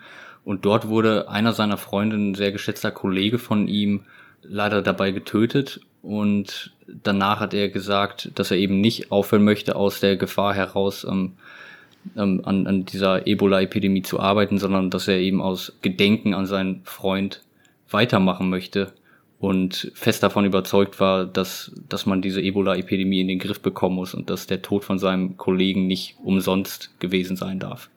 Ja, er hat da auch sehr äh, bewegend drüber gesprochen, über seinen Freund, der ja auch immer wieder betont hatte, wir schaffen das, wir können Ebola hier im Kongo besiegen, also wirklich diese Zuversicht und diesen Tatendrang hatte und dann eben, ja, ums Leben gekommen ist, umgebracht worden ist. Und also ich muss sagen, ähm, ganz ehrlich, wenn ich sowas höre, also die Worte von Dr. Tresor Kaschinde, der ja auch beschreibt, dass dieser Tag, an dem sein Freund starb, der schlimmste seines Lebens war und der dann trotzdem weitermacht in dieser Situation, also sich selbst in Gefahr begibt durch die Menschen, denen er eigentlich helfen möchte und natürlich auch in der gesamten Situation politische Instabilität, Virus und so weiter und so fort. Da will man ja eigentlich regelrecht vor Ehrfurcht erstarren, oder? Also was für Jobs einige Menschen auf dieser Welt ausüben und mit welchen Herausforderungen sie dabei konfrontiert sind und wie viel Kraft und Resilienz, so heißt ja auch ein Projekt von euch, ähm, Resilienz, mit wie viel Resilienz sie da trotzdem weitermachen. Ähm, also Wahnsinn, einfach Wahnsinn. Ganz genau, ich äh, bin da auch immer wieder beeindruckt. Selbst wenn ich mich jetzt nochmal daran zurückerinnere, sind das halt Situationen, die man, ähm, die vergisst man einfach nicht und die haben immer noch Nachwirkungen. Das hat natürlich einen sehr starken Einfluss auf einen und, und man ist da in der Situation auch tatsächlich ehrfürchtig und man, man schaut diese Leute an, aber man sieht eben auch, dass es eben auch normale Menschen sind, die, ähm, die genauso sind wie wir und das ist natürlich dann auch irgendwo eine Inspiration, dass man sehen kann, dass Menschen, die mit so viel Leid und mit so viel Schwierigkeiten konfrontiert sind, irgendwie trotzdem ähm, da durchkommen und das durchstehen und dass man, ähm, also dass das wirklich eine, eine sehr inspirierende Begegnung dann für einen persönlich sein kann. Ja. Mit welchen Gefühlen und Gedanken seid ihr dann schließlich abgereist? Ja, ich glaube, das grundsätzliche Gefühl, was wir am Ende dieser Geschichte hatten, war schon, dass die Organisationen und auch die Bevölkerung an sich das jetzt ganz gut in den Griff kriegen werden, weil man hat ganz klar gemerkt, dass sich dieses Misstrauen langsam abgebaut hat. Wir haben ja auch in unserem Film verschiedene Mechanismen gezeigt, mit denen das passiert. Also das fängt ja an mit dem, was wir vorhin schon mal erwähnt haben, nämlich, dass man für mehr Transparenz im wahrsten Sinne des Wortes in den Ebola-Zentren gesorgt hat. Das war ein sehr cleverer Move. Und dann darüber hinaus, dass man versucht hat, auf dem auf dem Level der, also quasi auf dem direktesten Level mit der Bevölkerung in Kontakt zu treten. Deshalb hat man sich an äh, Leute aus der Kirche gewandt und die quasi mit ins Boot geholt und gefragt, könnt ihr denn nicht helfen, uns diese Informationen ähm, unter die Leute zu bringen, über Ebola zu sprechen, über Hygienemaßnahmen zu sprechen, über Genau, Leute eben aufzuklären und diese, diese Missinformation auszuräumen. Und gleichzeitig hat man auch angefangen, äh, Ärzte und Krankenschwestern wirklich aus den Dörfern anzusprechen und die für, für diese Kampagne zu mobilisieren, dass man mit diesen Menschen zusammengearbeitet hat es kommt halt immer wieder zu, ähm, also, oder wenn es zu einem neuen Ebola-Fall kommt oder zu einem neuen Verdachtsfall, dann müssen die Gesundheitsarbeiter meistens in diese Dörfer fahren und ähm, herausfinden, mit wem hatte jetzt dieser Verdachtsfall Kontakt und wer hatte dann Kontakt mit den Kontakten und man muss ähm, diese Leute dann über 20 Tage monitoren und immer wieder dorthin fahren. Und damit man dort näher an der Bevölkerung ist und man auch ein bisschen mehr Vertrauen bekommt, hat man sich dann dazu entschieden, eben auch äh, Leute, die aus der aus der Gemeinschaft sind, dafür ähm, zu mobilisieren und und diese Menschen auch als Dolmetscher teilweise einzusetzen, weil man es natürlich auch mit ähm, lokalen Sprachen zu tun hat. Genau, also was ich wirklich sehr beeindruckend fand, war, wie sich eben über diesen Zeitraum von von mehr als einem Jahr im Prinzip herausgestellt hat, was für Dinge haben eher schlecht funktioniert, was waren die Fehler am Anfang, nämlich dass man nicht richtig kommuniziert hat, dass man äh, einfach sehr abgetrennt von der lokalen Bevölkerung quasi über deren Köpfe hinweg entschieden hat, bis hin dann nachher zu der Entwicklung, dass es mehr Transparenz gab, dass man sich bemüht hat, wirklich die Leute mit ins Boot zu holen. Und deshalb endet ja unser Film im Prinzip auch ein bisschen mit der Aussage, dass wir darauf abzielen und sagen, dieser Ausbruch wird ja wahrscheinlich sehr wegweisend für weitere Epidemien sein. Genau, weil es eben halt diese ganzen Schwierigkeiten gab und man über ein bis zwei Jahre erstmal herausfinden musste, wie man am besten mit diesen ganz neuen Schwierigkeiten umgeht und dass ihm das natürlich in Zukunft weiter dabei helfen wird, wie man, ähm, wie man auch zukünftige Epidemien dann angehen kann. Ja, und damit wart ihr eurer Zeit ja tatsächlich voraus. Äh, inwiefern das wegweisend war, dazu gleich. Eine Frage noch dazu. Also ihr, genau, ihr seid mit einer gewissen Zuversicht, trotz all der, der schlimmen Dinge, die ihr erlebt und gesehen habt, abgereist und fragt euch in der Doku aber ja auch, was wohl äh, mit dem fragilen Gesundheitssystem passieren würde, wenn das Virus dann besiegt sei und die großen Spender das Feld räumen würden. Und ihr habt ja vorhin auch schon kritisch angesprochen, woher zum Teil äh, die Skepsis in der Bevölkerung rührte, nämlich weil es ja nun weiß Gott auch in der gesundheitspolitischen Hinsicht auch vor dem Ebola-Virus schon eine Krisenregion war und das Interesse und, oder zumindest der Impact der internationalen Bemühungen vorher viel, viel geringer war. Was war passiert? Habt ihr das noch mitbekommen? Wie hat sich das Gesundheitssystem äh, weiterentwickelt, beziehungsweise konnte es über den Ebola-Virus hinaus von dieser vorübergehenden Aufmerksamkeit äh, profitieren. Also sicher gab es da einige, wie soll man sagen, so Trickle-Down-Effekte, dass sich das so ein bisschen ähm, positiv ausgewirkt hat, aber ich bin trotzdem relativ überzeugt davon, dass da noch sehr, sehr viel im Argen liegt, an dem man noch arbeiten muss. Aber insgesamt hat man natürlich jetzt gerade den mehr oder weniger günstigen Moment, dass die Leute besser über sowas Bescheid wissen und die Kongolesen gerade im, im, Osten des Kongos waren dann jetzt auch auf solche Dinge wie äh, Coronavirus und auf diese Maßnahmen irgendwie ja. besser vorbereitet, einfach weil man das jetzt schon kennt. Es war schon klar, okay, man äh, gibt sich nicht mehr die Hand, man muss sich auf die Hände waschen und all diese Dinge. Jetzt eine Maske zu tragen und so weiter kommt dann auch dazu und das sind alles Dinge, bei denen äh, die Kongolesen jetzt, glaube ich, ein schon ein besseres Verständnis davon haben. Das hilft natürlich. Aber dass das Gesundheitssystem weiterhin extrem unterfinanziert ist, jetzt abgesehen von sowas wie Ebola-Response, äh, steht, glaube ich, außer Frage. Das ist definitiv immer noch so. Immer noch sehr underfunded. Aber ja. wir sehen es ja jetzt gerade auch ähm, aktuell, dass, dass es ähm, eben nicht reicht, wenn man einfach nur das Gesundheitssystem während einer ähm, Epidemie oder während einer Pandemie unterstützt, weil wir ähm, wahrscheinlich damit rechnen müssen, dass es in Zukunft, ähm, wenn wir nicht drastisch was auf der Welt verändern, zu immer mehr solcher Vorfälle kommen wird. Das heißt, wir können das nicht als so einen total isolierten Vorfall sehen, indem man mal einmal kurzfristig irgendwie ganz viel Geld da reinpumpt und versucht, das in den Griff zu bekommen, sondern man muss wirklich versuchen, ähm, nachhaltige Lösungen zu finden, mit denen man dann auch auf lange Sicht möglichst gut arbeiten kann. Ich finde genau solche äh, Gedanken und Empfehlungen und äh, zukunftsweisende Richtlinien ist auch das, was eure Dokumentation jetzt, auch wenn sie jetzt schon, ich glaube, ein Jahr alt ist, also schon, das ist ja immer noch recht jung, aber es zeigt auch, wenn dieses Virus dort in, im Kongo in den Griff bekommen wurde, dass die Relevanz eurer Reportage größer ist denn je, denn im Kongo sind ähm, 2000 Menschen, glaube ich, 2018 gestorben am Virus ähm, innerhalb eines Jahres, was natürlich eine furchtbare Zahl ist.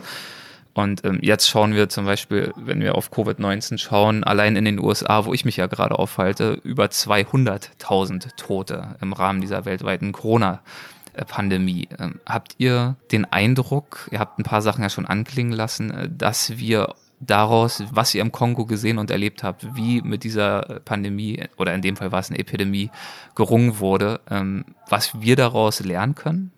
Ja, leider, ähm, also glücklicherweise kann man eigentlich relativ viel daraus lernen, aber leider hat kaum einer daraus gelernt. Also wir sehen das in den, in den ganzen Ländern, in denen ähm, jetzt gerade wirklich die, die ähm, Covid-Zahlen hochgehen und in denen es sehr viele äh, Todesopfer gibt, dass dort viele dieser Techniken, die wir eigentlich ähm, beobachten konnten, die im Kongo damals funktioniert haben, gar nicht angewandt werden. Und dass, dass es eigentlich schon fast fahrlässig ist, dass man, ähm, dass man da einfach sagt, wir machen vielleicht so halbherzigen Lockdown und dann kümmern wir uns eigentlich um nichts anderes mehr. Genau, also der Zug ist natürlich auch irgendwann dann schon sehr schnell abgefahren. Das war in der, in der Ebola-Epidemie halt sehr wichtig, dass man von Anfang an gutes Contact Tracing gemacht hat. Man hat versucht, alle Infizierten und Kontakte und Kontakte der Kontakte ausfindig zu machen und dann zu isolieren und zu monitoren. Und das sind eben Dinge, das kann man natürlich personell nur leisten, wenn es eben noch nicht so viele Verdachtsfälle gibt. Es kommt also darauf an, dass man ähm, so eine Krankheit wirklich vom ersten Fall an auch ernst nimmt. Und äh, wenn man das macht, dann kann man das, glaube ich, äh, noch halbwegs in den Griff bekommen. Und das sehen wir jetzt ja auch äh, mit der aktuellen Pandemie in Ländern wie zum Beispiel hier in Vietnam, wo wir uns gerade aufhalten, dass das ähm, wirklich ab dem ersten Fall ähm, sehr ernst genommen wurde und man diese Techniken tatsächlich angewandt hat und wir eigentlich, ähm, es gab hier drei unabhängige Ausbrüche eigentlich und die wurden jeweils innerhalb von ein paar Wochen wieder in den Griff bekommen, einfach dadurch, dass man da sehr schnell ähm, agiert hat und ähm, und ja, und wir auch eigentlich nur ein paar Wochen unter Lockdown standen und dann äh, ist die Lage jetzt mehr oder weniger innerlandes ähm, ähm, wieder im Normalzustand. Natürlich gibt es ja auch einen riesigen, ein riesiges Problem mit der Wirtschaft, die ist äh, auch innerhalb von dieser wenigen Wochen ähm, schon extrem geschwächt worden. Aber generell kann man, glaube ich, sagen, dass, dass ähm, wir hier noch relativ viel Glück gehabt haben, dass es eben so glimpflich verlaufen ist. Also schnell und rigoros reagieren ähm, wirkt. Das haben wir ja auch wirklich äh, grundsätzlich und nicht nur im Kongo beim Ebola-Virus äh, gesehen. Sicherlich kann man da auch äh, Kritik üben. Da bin ich jetzt eher, glaube ich, zu oberflächlich informiert. Aber ich weiß, ich habe zumindest vor ein paar Monaten mal zufällig ein Interview gehört mit dem Ebola-Beauftragten damals der Obama-Regierung. Und ähm, zumindest für mich so als, als äh, flüchtig Informierten hat das auf jeden Fall den Eindruck erweckt, dass damals wirklich sehr rigoros und sehr schnell und entschieden reagiert wurde, um äh, das Problem so schnell wie möglich einzudämmen und dem nicht zur globalen Pandemie werden zu lassen. Genau, das ist ja äh, die Sache, dass man sich dann über die Maßnahmen und wie die umgesetzt werden dann immer noch äh, streiten kann und, und diskutieren kann, wie man das besser hinbekommt. Aber ich glaube, dass es zumindest erstmal wichtig ist, dass man äh, solche Risiken von Anfang an ähm, ernst nimmt und dass man zumindest solche solche Dinge wie das Contact Tracing, was eigentlich ein sehr fundamentaler Bestandteil so einer ähm, Bekämpfung eines Virus ist, das durchführt und das nicht einfach unter äh, unter Teppich fallen lässt. Und ein anderer Faktor, aus dem wir vielleicht auch noch lernen können, ist dieses Thema Misstrauen und Umgang mit dem Misstrauen. Ähm, ich würde jetzt nicht davon ausgehen oder behaupten oder sagen wollen, dass das Misstrauen zum Beispiel in Deutschland oder auch in anderen Staaten ähm, Ausmaße annimmt, wie es im Kongo der Fall war. Und trotzdem haben wir auch die Herausforderung, ähm, dass es äh, Zweifler, dass es Verschwörungstheoretiker, dass es einfach Verunsicherte gibt, Menschen, die der Wissenschaft und der Politik nicht vertrauen oder zumindest nicht zutrauen, die richtigen Antworten geben zu können. Und auch da stehen wir vor der Herausforderung, wie wir diese Menschen erreichen, überzeugen, Transparenz schaffen oder was auch immer notwendig ist, um das zu tun, um zu demonstrieren, dass die Einschränkungen, ganz konkret die Einschränkung, ob es nun ein Lockdown ist oder auch nur das Tragen einer Maske, dass das eben notwendig und zielführend ist. Genau, also ja, das finde ich auch erstmal generell sehr tragisch, wie das jetzt abgelaufen ist. Ich glaube, wir haben so ein bisschen früher vielleicht schon als andere beobachten können, weil ja diese Ebola-Reportage auch online ist, auch auf äh, YouTube zum Beispiel. Und da haben wir dann gemerkt, dass es dann sehr früh, als es mit, mit Covid losging, auf einmal so einen extremen Anstieg, was die, was die, ähm, die Abrufzahlen anging, gab. Das heißt, Leute haben mhm. sich auf einmal generell für solche Gesundheitsthemen und für Epidemien und Pandemien interessiert und dadurch ist dann komischerweise äh, halt dieser View-Counter extrem hochgegangen bei YouTube auf der deutschen Reportage. Und natürlich gab es auch sehr, sehr viele Kommentare, die, die so in die Richtung gingen, ja, wie können die denn da irgendwie so, so, so dämlich sein, dass die da auch nichts glauben und warum, jetzt wollen, jetzt will man denen schon helfen und jetzt nehmen sie die Hilfe nicht an.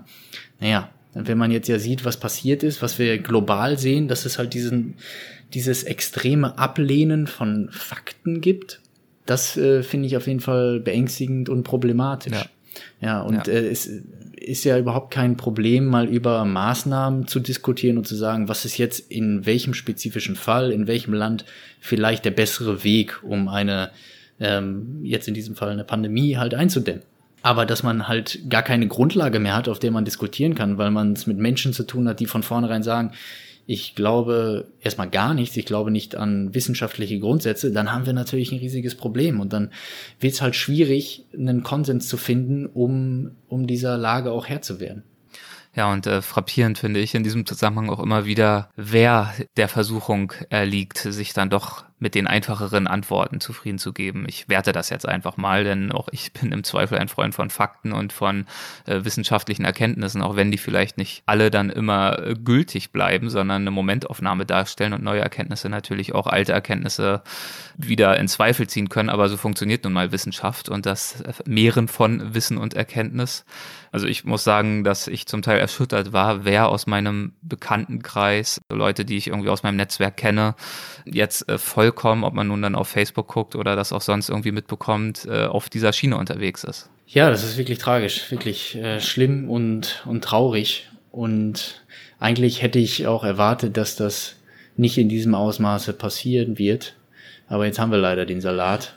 Ja, und umso länger diese Krise natürlich auch andauert, umso mehr Leute wird es vielleicht auch geben, die sich halt eben diesen, diesen Verschwörungstheorien anhängen oder die einfach die Gesamtsituation nicht mehr ernst nehmen, weil ähm, die Leute einfach äh, platt gesagt einfach keine Lust mehr haben auf dieses Virus und man sich dann lieber seine Fakten eher so zurechtdreht, dass man sich selber noch einreden kann, dass man selbst derjenige ist, der äh, rational denkt und die anderen eigentlich die Verrückten sind und ähm, und man sich selber irgendwie das rechtfertigen kann, dass man ähm, jetzt eben diese Maßnahmen nicht mehr befolgen möchte. Es liegt aber natürlich auch daran, dass ähm, die Maßnahmen, die dann zum Beispiel in Deutschland auch teilweise getroffen werden, immer so schnell abgeändert werden und auch so intransparent sind und äh, chaotisch und oft auch eigentlich nicht viel Sinn ergeben. Das hilft natürlich nicht gerade dabei, dann so ein Vertrauen bei ja. der Bevölkerung zu wecken. Genau, also da kommen so viele Punkte zusammen. Es ist dann ja auch äh, ganz oft wirklich so, dass man klar kritisieren kann und auch muss. Ich bin ja gar nicht dagegen, sondern ich glaube, wir sind ja jetzt ja auch mit unserer Arbeit als Journalisten eher dafür bekannt, dass wir sehr häufig entweder die deutsche Gesellschaft oder auch spezifisch die, die Bundesregierung halt auch angehen und auch mal kritisieren und sagen, so und so geht das nicht und äh, man müsste bessere Wege finden. Aber man kann halt auch nicht immer das Kind mit dem Bade ausschütten und sagen, dann ist alles scheiße und dann will ich auch keine Maske aufsetzen oder, oder sonst was, sondern man muss ja immer so ein bisschen, glaube ich, mit, ja, mit, äh, mit Augenmaß auch daran gehen und mal sagen, was, was wären denn jetzt auch Dinge, selbst wenn ich nicht daran glaube, dass die Maske mir oder anderen hilft, könnte ich ja trotzdem entscheiden, dass der Aufwand, den mir das bereitet oder das Unbehagen, dass es einfach das wert ist zu sagen, okay, ich nehme das jetzt mal in Kauf und dann sind nachher auch alle zufrieden und so wirklich geschadet hat's mir ja auch nicht. Genau, einfach, einfach, einfach nur, weil die Möglichkeit besteht, dass es ja vielleicht jemandem helfen könnte, wenn ich jetzt selber eine Maske trage. Ähm, da breche ich mir, glaube ich, echt keinen Zacken außer Krone, dass ich mich dann an diese kleine Maßnahme mal halte. Und, ähm, und selbst wenn ich nicht daran glaube, einfach auch, auch schon nur, damit sich die anderen Leute um mich drum herum vielleicht ein bisschen sicherer fühlen.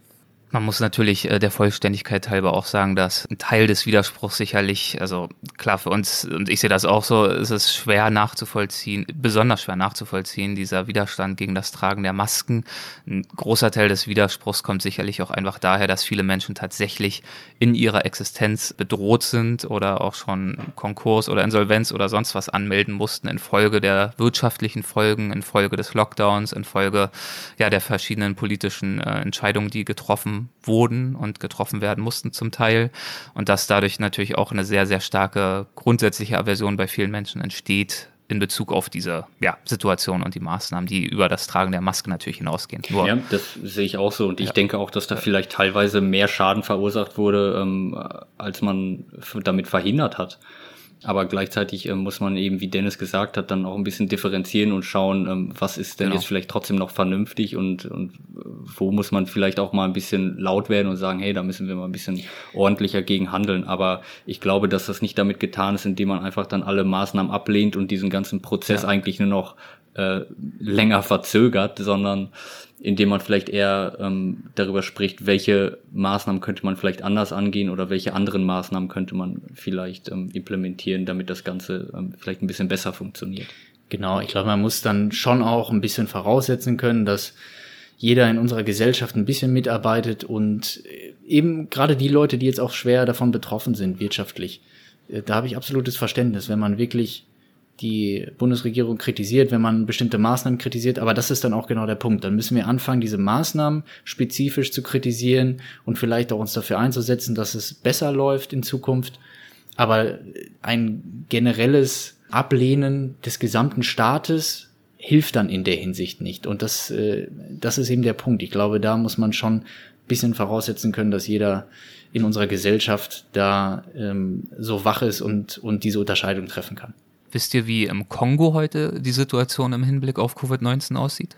Also als ich das letzte Mal nachgeguckt habe, waren es, glaube ich, so ungefähr 10.500 Erkrankungen und die Kurve flacht so langsam ab. Also es scheint halbwegs zu funktionieren dort.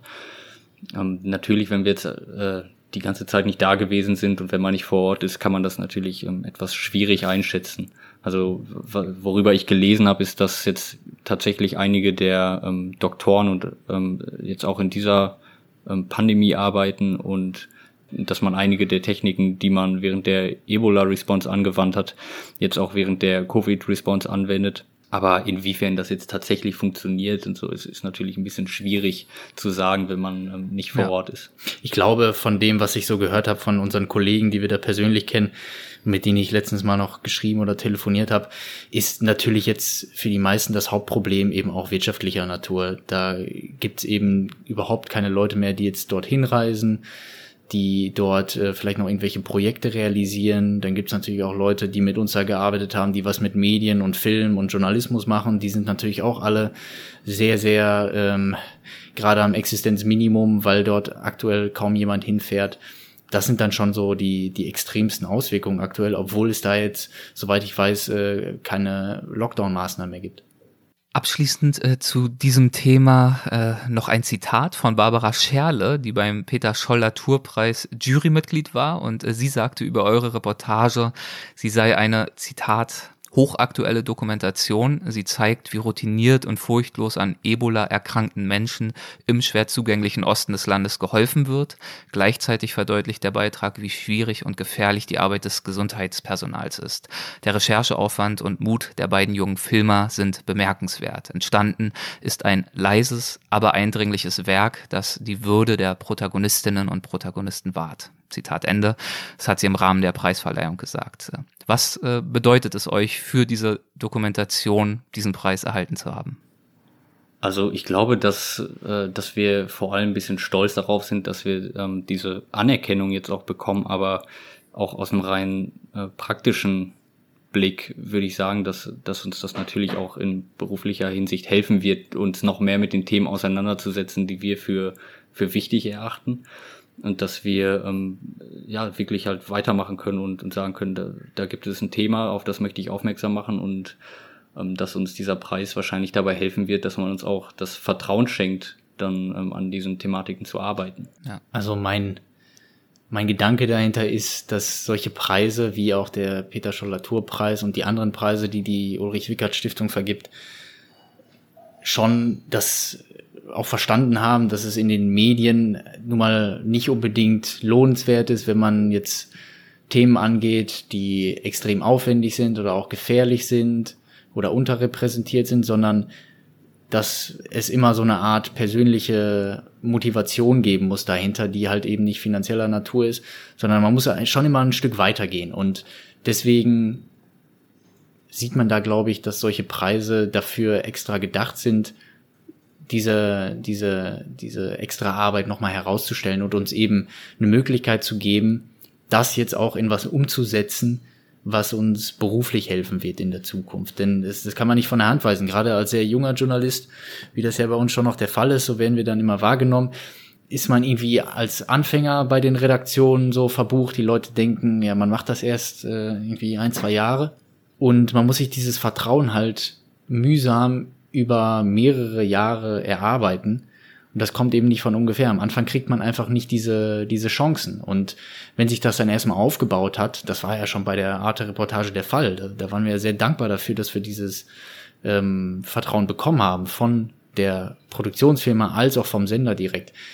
Jetzt, wenn das alles zusammenkommt und man kriegt dann noch einen Preis dafür, ist natürlich super gut für uns, weil dann wissen wir, jetzt ist es auch leichter, an den nächsten größeren Reportagen zu arbeiten und sich halt auch ein bisschen weiterzuentwickeln. Und eben auch in Regionen arbeiten zu können, die wie im Osten des Kongos halt auch gefährlich sind. Ja, ich, ich freue mich, das habe ich eingangs schon gesagt, einfach sehr für euch, weil ich ja ähm, die Freude hatte, diesen Weg auch ein Stück weit äh, mitzubekommen. Ich kannte eure Arbeit auch schon äh, vor unserem allerersten Gespräch. Viele eurer Filme, ich glaube sogar die allermeisten, sind ja auf äh, YouTube abrufbar, so auch äh, der Kongo-Film, über den wir heute gesprochen haben. Auch in der Arte Mediathek kann man ihn sich anschauen. Und ähm, es ist einfach schön zu sehen, ihr habt ja wirklich, ich habe es eingangs schon gesagt, wahren Mut bewiesen, damals euer behütetes Dasein in Deutschland äh, zu verlassen und in dem Fall jetzt nach Hanoi zu ziehen. Das ist eine Komponente sicherlich, äh, die für euren aktuellen Lebensentwurf wichtig ist, aber vor allem auch diesen langen Atem zu haben und diese strategische Herangehensweise zu verstehen, dass die ersten Jahre und die ersten Projekte mühsam sind, dass man da äh, keine großartigen offenen Türen vorfinden wird, keine großartige Finanzierung oder sonst irgendwas, dass ihr es euch aber trotzdem, so würde ich das beurteilen aus der Ferne, nie einfach gemacht habt. Also ihr habt zum Beispiel diese Herausforderung in finanzieller Natur oder einfach was so Netzwerke anbetrifft oder sonst irgendwas, habt ihr nie als Ausrede äh, verwendet, als Vorwand, um weniger gute Qualität abzuliefern, weniger, also ich weiß nicht, vielleicht als äh, Filmfachmensch würde man jetzt natürlich sicherlich Unterschiede sehen, weil ihr vielleicht mittlerweile bessere Kameras verwendet oder so, aber im Kern geht es ja um die Stories und äh, um die kritische Betrachtungsweise und auch um die intellektuelle Neugierde diesen Themen, die ja wirklich komplex und schwierig sind, äh, gerecht zu werden. Und äh, es ist schön, dass äh, das sozusagen in eine gute Richtung führt für euch. Ja, ist auf jeden Fall eine super Entwicklung. Äh, kurz dazu noch, du hattest gerade gesagt, dass wir in Hanoi wohnen. Das muss ich ja mal kurz korrigieren. Wir wohnen oh. gar nicht im Norden, sondern wir, so, wir wohnen im Süden, in Saigon, also Ho Chi Minh Stadt. Gut, dann habe ich das äh, durcheinander gebracht. Ja, macht ja nichts. Man hört auch zwischendurch immer mal äh, ein paar Geräusche aus der Straße, was ja sehr schön ist, ein bisschen Patina. Ähm, wie können wir uns denn, wie können wir uns denn die Szenerie so vorstellen, ohne dass ihr jetzt die Adresse nennt? Aber ähm, was ist da so los bei euch drumherum? Also wie, wie lebt ihr dort? Wir wohnen hier gerade in so einem ähm, ja, kann man schon als Hochhaus vielleicht bezeichnen, aber sehr alt. Das ist gerade so nach dem Krieg gebaut worden, soweit ich weiß. Und äh, hier wohnen so 100 Parteien drin, würde ich sagen, fast. Und draußen muss man sich vorstellen, ist sowas wie so ein, ja, wie so eine Art kleiner Park. Und da sind viele Cafés drumherum und da fährt dann immer jemand mit so einem, quasi mit einem Motorrad, wo vorne so ein Wagen vorgeschnallt ist ähm, immer herum und verkauft dann alle möglichen Sachen. Meistens irgendwas mit so wie Popcorn oder irgendwas mit äh, Mais am Spieß oder auch alle möglichen anderen Sachen. Genau, das, also das, was man hier im Hintergrund dann meistens hört, ist wahrscheinlich dieser äh, Mann, der rumfährt und Popcorn verkauft und da äh, ganz äh, technologisch fortschrittlich das über so eine Lautsprecheransage macht, die einfach genau. so in Dauerschleife äh, läuft. Also man kann sich das ein bisschen vorstellen wie so, ähm, so eine Dauerkirmes, die draußen stattfindet. Äh, vielleicht nicht ganz so schlimm, aber ähm, ja, es hat seine Vor- und seine Nachteile.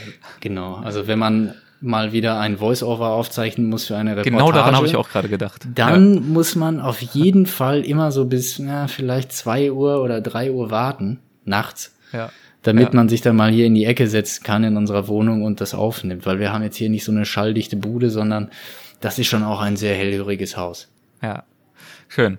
Gut, äh, dann ähm, drücke ich euch auf jeden Fall die Daumen, dass ihr in diesem hellhörigen Haus weitere spannende Projekte verwirklicht. Wir schauen jetzt mal nicht zu sehr in die Zukunft, äh, sondern lassen uns überraschen von den Themen, an denen ihr als nächstes arbeiten werdet. Ich werde es auf jeden Fall im Auge behalten und freue mich äh, über die Gelegenheit, dann in Zukunft wieder einmal mit euch zu sprechen.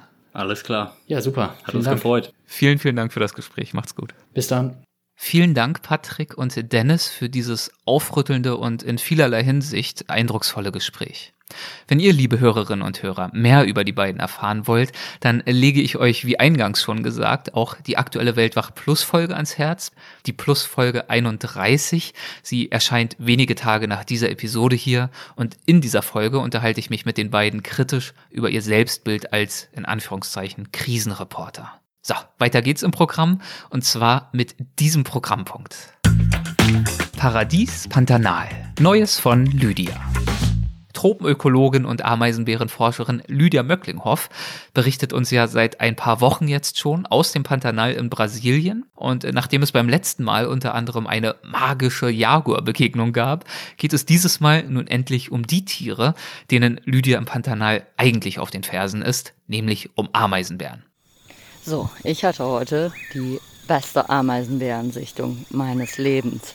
Und ich hätte natürlich besser währenddessen aufgezeichnet, aber es war alles sehr emotional, so dass ich jetzt eben erstmal das Aufnahmegerät im Feld suchen musste, dass ich in der vor lauter lauter dann irgendwann von mir geschmissen habe, weil alles so aufregend war.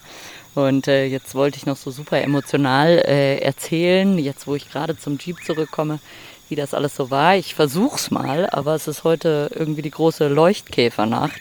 Und überall fliegen diese riesigen äh, leuchtenden Käfer rum. Unter anderem habe ich einen auf dem Hut. Und es ist jetzt nicht schlimm, also die beißen nicht oder so, aber es ist irgendwie scheiße, wenn überall auf einem drauf so Käfer, die blinken, laufen. Na gut, aber auf jeden Fall war das so. Also ich sah einen Ameisenbären. Da hatte ich mein Aufnahmegerät noch dabei. Das klang so. Endlich. Nach zwei Wochen Pantanal. Jetzt der erste Ameisenbär. Heute Morgen hat's endlich geregnet. Wir haben ja so eine schreckliche Trockenheit hier.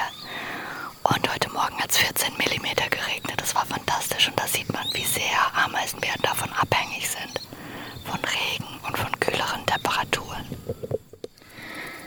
Also er läuft jetzt so ein paar Meter vor mir, gräbt er gerade im Boden Ameisen. Jetzt geht er in den Wald. Dass Ameisenbären so abhängig sind von der Temperatur und von den Wetterkonditionen ist natürlich, könnte in Zukunft zu einem Riesenproblem werden. Denn äh, die Prognosen für den Klimawandel sind fürs Pantanal, dass es bis zu 30 Prozent trockener werden soll in den nächsten Jahrzehnten und bis zu 7 Grad wärmer. Und gleichzeitig gehen immer mehr Wälder verloren durch Brände, durch intensivere Landnutzung. Und äh, gerade zu heißen Temperaturen oder in der Trockenzeit sind es Rück Rückzugs Räume für die Ameisenbären. Darum sehe ich sie ja jetzt seit zwei Wochen nicht. Denn wenn es so heiß ist, dann bleibt halt so ein Ameisenbär einfach im Wald und schläft da unter seinem Schwanz. Darum haben die so einen buschigen Schwanz. Das ist im Prinzip ihre tragbare Decke. Dann rollen die sich auf den Boden zusammen und legen den Schwanz auf sich drauf.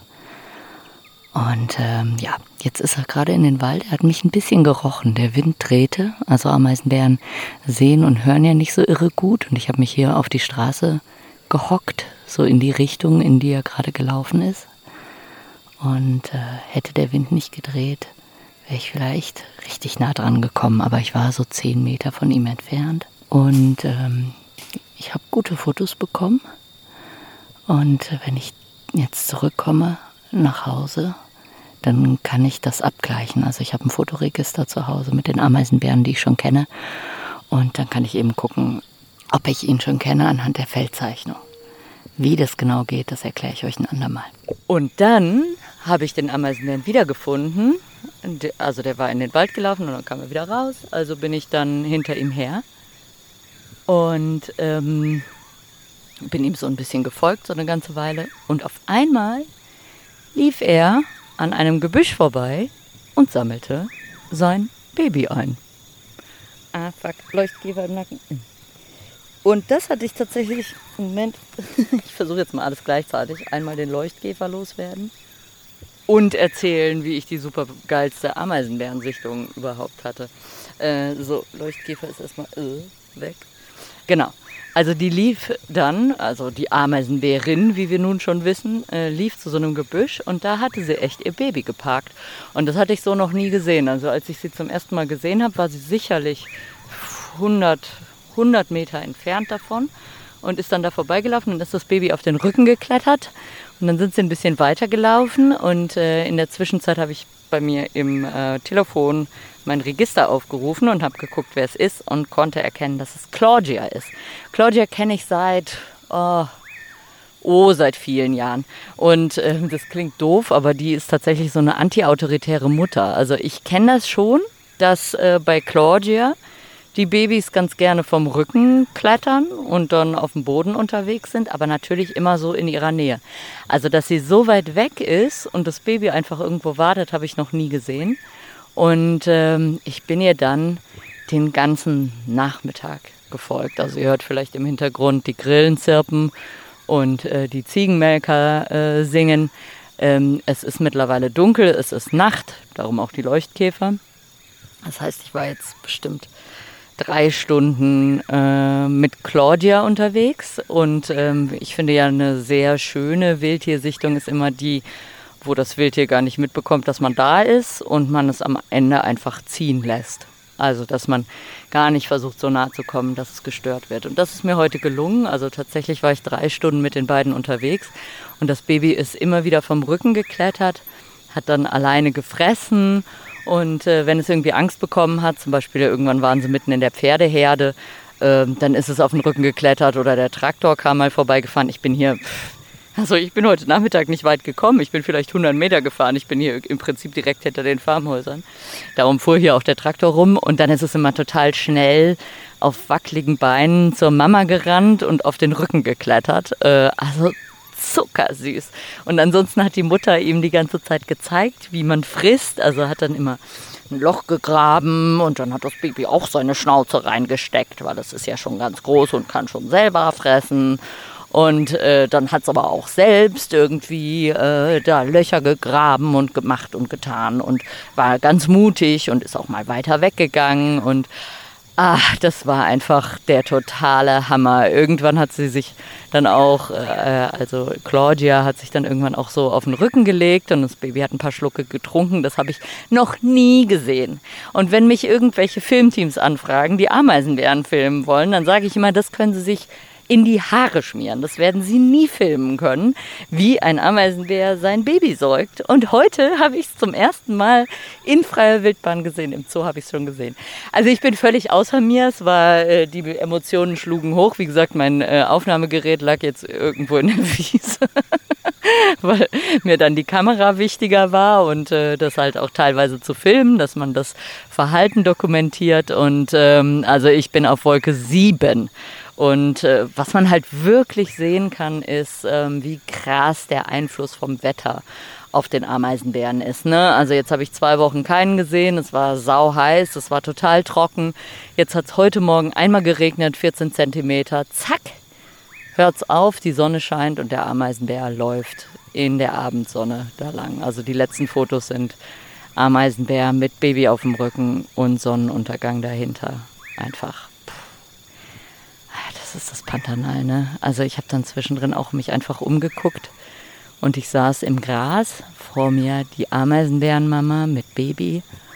Auf der rechten Seite der See, wo noch ein bisschen Wasser drin ist, die rosa Löffler, die gefischt haben, die Pferdeherde, die äh, Wasserschweine kamen gerade Richtung Ufer, um für abends schon mal Position zu beziehen, dass sie, wenn der Puma kommt, schnell ins Wasser springen können Die Peccary-Herde kam vorbeigelaufen, aufgereiht wie so eine Perlenkette. Und ich mittendrin. Und das ist einfach, es ist einfach so unfassbar friedlich, wie so alles nebeneinander läuft. Hinten fährt der Traktorfahrer mit seinem Traktor entlang. Das stört keinen groß. Äh, Mensch und Tier leben nebeneinander. Die Pferde, also die domestizierten Tiere in der Mitte der Wildtiere. Und äh, ich finde es wichtig, dass man sich klar macht, es gibt solche Orte noch und es kann funktionieren. Und auch es ist nicht alles zerstört im Pantanal. Wir hatten furchtbare Brände, wir hatten eine furchtbare Trockenheit, aber es gibt noch diese Ecken im Pantanal. Und es ist jetzt wichtig, sich nicht darauf zu konzentrieren, was alles zerstört ist, sondern sich darauf zu konzentrieren, wie man dieses Paradies, das es wirklich noch gibt, schützen kann. So, und in diesem Sinne, etwas überemotional heute, sage ich Tschüss und bis bald. Ja, Lydia, es freut mich ja wahnsinnig, dass du diese einmalige Sichtung hattest. Aber ich äh, muss schon auch sagen, dass es natürlich auch eine Frechheit ist, dass du dich dann im entscheidenden Moment für die Kamera und gegen das Aufnahmegerät entschieden hast. Also nach unseren gemeinsamen Erfahrungen in Südtirol und auch nachdem ich dich ausgiebig gebrieft habe, ja, werden wir darüber wohl doch nochmal sprechen müssen bei Gelegenheit. Naja gut, ich nehme, was ich kriegen kann. Weiterhin viel Erfolg dir in Brasilien im Pantanal. Ich bin gespannt darauf, was du dort sonst noch so erlebst. Und jetzt geht es hier weiter mit Andreas Altmann, der wie schon in den letzten Wochen ein Kapitel aus seinem Buch Gebrauchsanweisung fürs Leben vorlesen wird. Übers Reisen und Leben. Andreas Altmann liest. Dieses Mal geht es um, und äh, so heißt auch das Kapitel, aus dem er vorliest, Gier. Jeden Tag nehme ich mir vor, ein besserer Mensch zu werden. An dem Morgen, an dem ich zum ersten Mal von den Collier Brothers erfuhr, ist mir der moralische Aufschwung wieder einmal nicht gelungen. Denn ich habe von einer Tragödie gehört und gewissenlos gelacht, lauthals und lange. Bin Wochen später sogar nach New York geflogen, auch um die Adresse dieses Wahnsinns zu besichtigen. Die Brüder hatten nördlich von Manhattan ein vierstöckiges Haus geerbt und wurden die Urväter aller Messis. Die beiden, keine Prolos, sondern ehemalige Columbia-Studenten, gingen an ihrer Sucht zugrunde. Als am 21. März 1947 Leichengeruch auf die Straße drang, rückte die Polizei an. Zuerst vergeblich, denn ein deckenhoher Berg aus Gerümpel versperrte von innen die Tür. Über ein Fenster im ersten Stock gelang der Zugang, und ein Gebirge aus Zeitungstürmen stand im Weg, aus Bücherbergen, 14 Klavieren, einer Waffensammlung mit Munitionsboxen, einem Autochassis, verfaulten Lebensmitteln, toten Tieren, Dutzenden Ballen Seidenstoff in Salz eingelegten, Menschenorganen, Müllhalden, Kisten voller Telefonbücher, bizarren, nie gebrauchten Möbeln plus Klappbetten, Gaskronleuchter, Knochen, das Skelett eines Pferdekopfes und Ladungen unentwirrbaren Unrats mehr. Über hundert Tonnen wertlosen Plunders schafften Arbeiter ins Freie.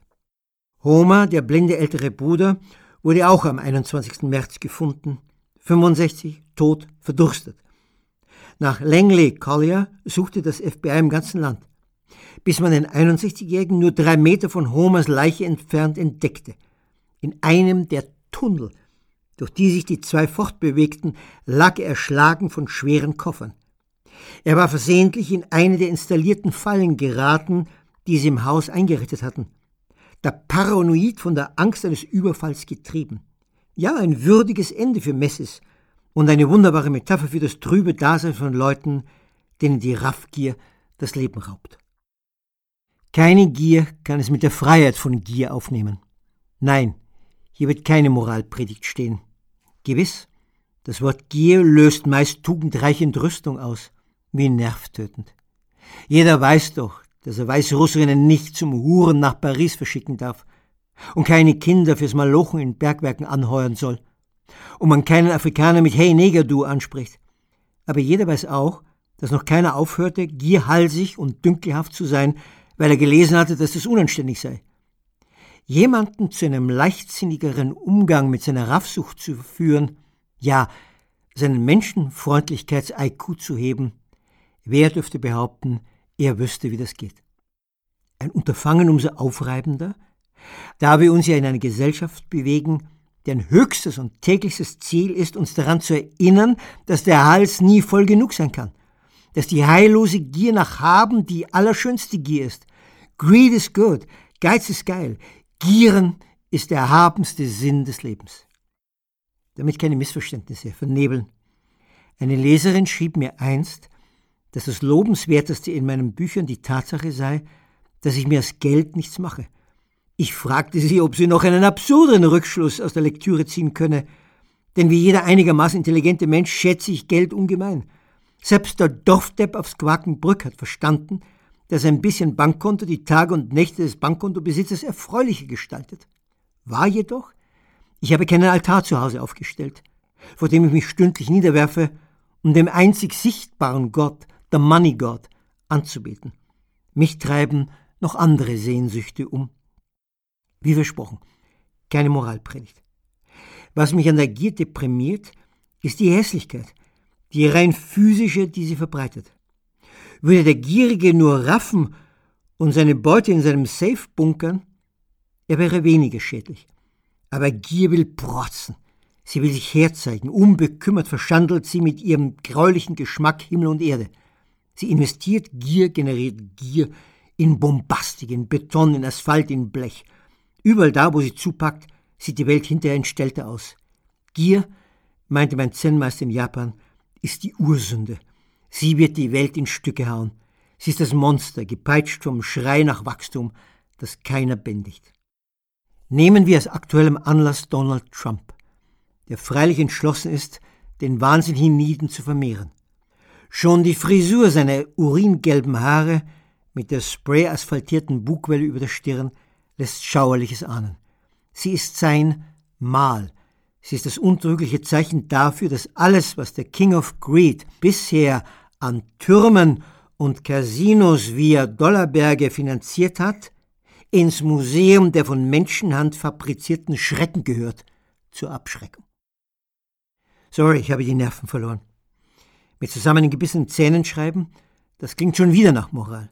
Ja, riecht nach Scheinheiligkeit. Denn genau weiß ich nicht, ob Gier mir selbst so fremd ist.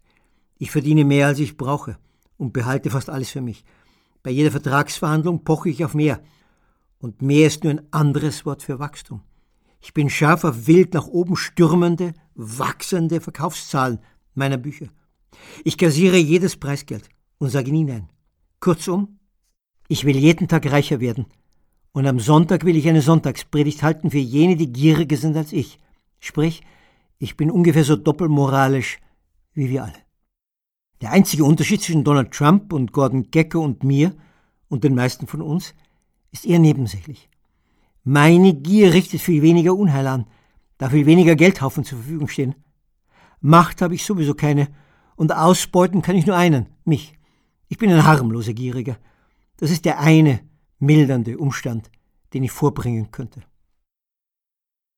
Februar 2014 Kurz nach dem Tod von Paco de Lucia las ich in einem Nekrolog über den spanischen Gitarrenweltmeister ein paar fulminante Zeilen von ihm. An dem Tag, an dem ich meine erste Million verdient hatte und sie zur Bank trug und keine Schule in Afrika baute und nichts an andere verteilte, an dem Tag hörte ich auf, mich einen Linken zu nennen. Das klingt kaltblütig und hinreißend unverlogen.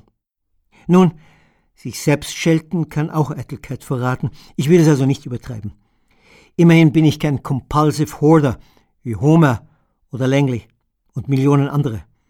In Deutschland gibt es jetzt eine Hotline für Messes, damit sie nicht ersticken im meterhoch gestapelten Müll. Ich horte nie und nichts. Das habe ich ebenfalls im Zen-Kloster gelernt. Nur die Teile in die Wohnung zu stellen, die zu Sinnlichkeit und Kreativität einladen. Ich habe sogar meine 8000 Bücher verschenkt. Was für ein berauschendes Gefühl seitdem. Ein Buch kaufen, es lesen und unbekümmert am Ende liegen lassen, auf das ein anderer es finde und inspiriert werde. Frei sein ist das schönste Sein im Leben. Zugegeben, Lucias Beichte imponierte mir. Aber ich spüre ähnlich meinen sieben Milliarden Nachbarn unzählige Seelen in meiner Brust. Und eine mag das Wort Brüderlichkeit.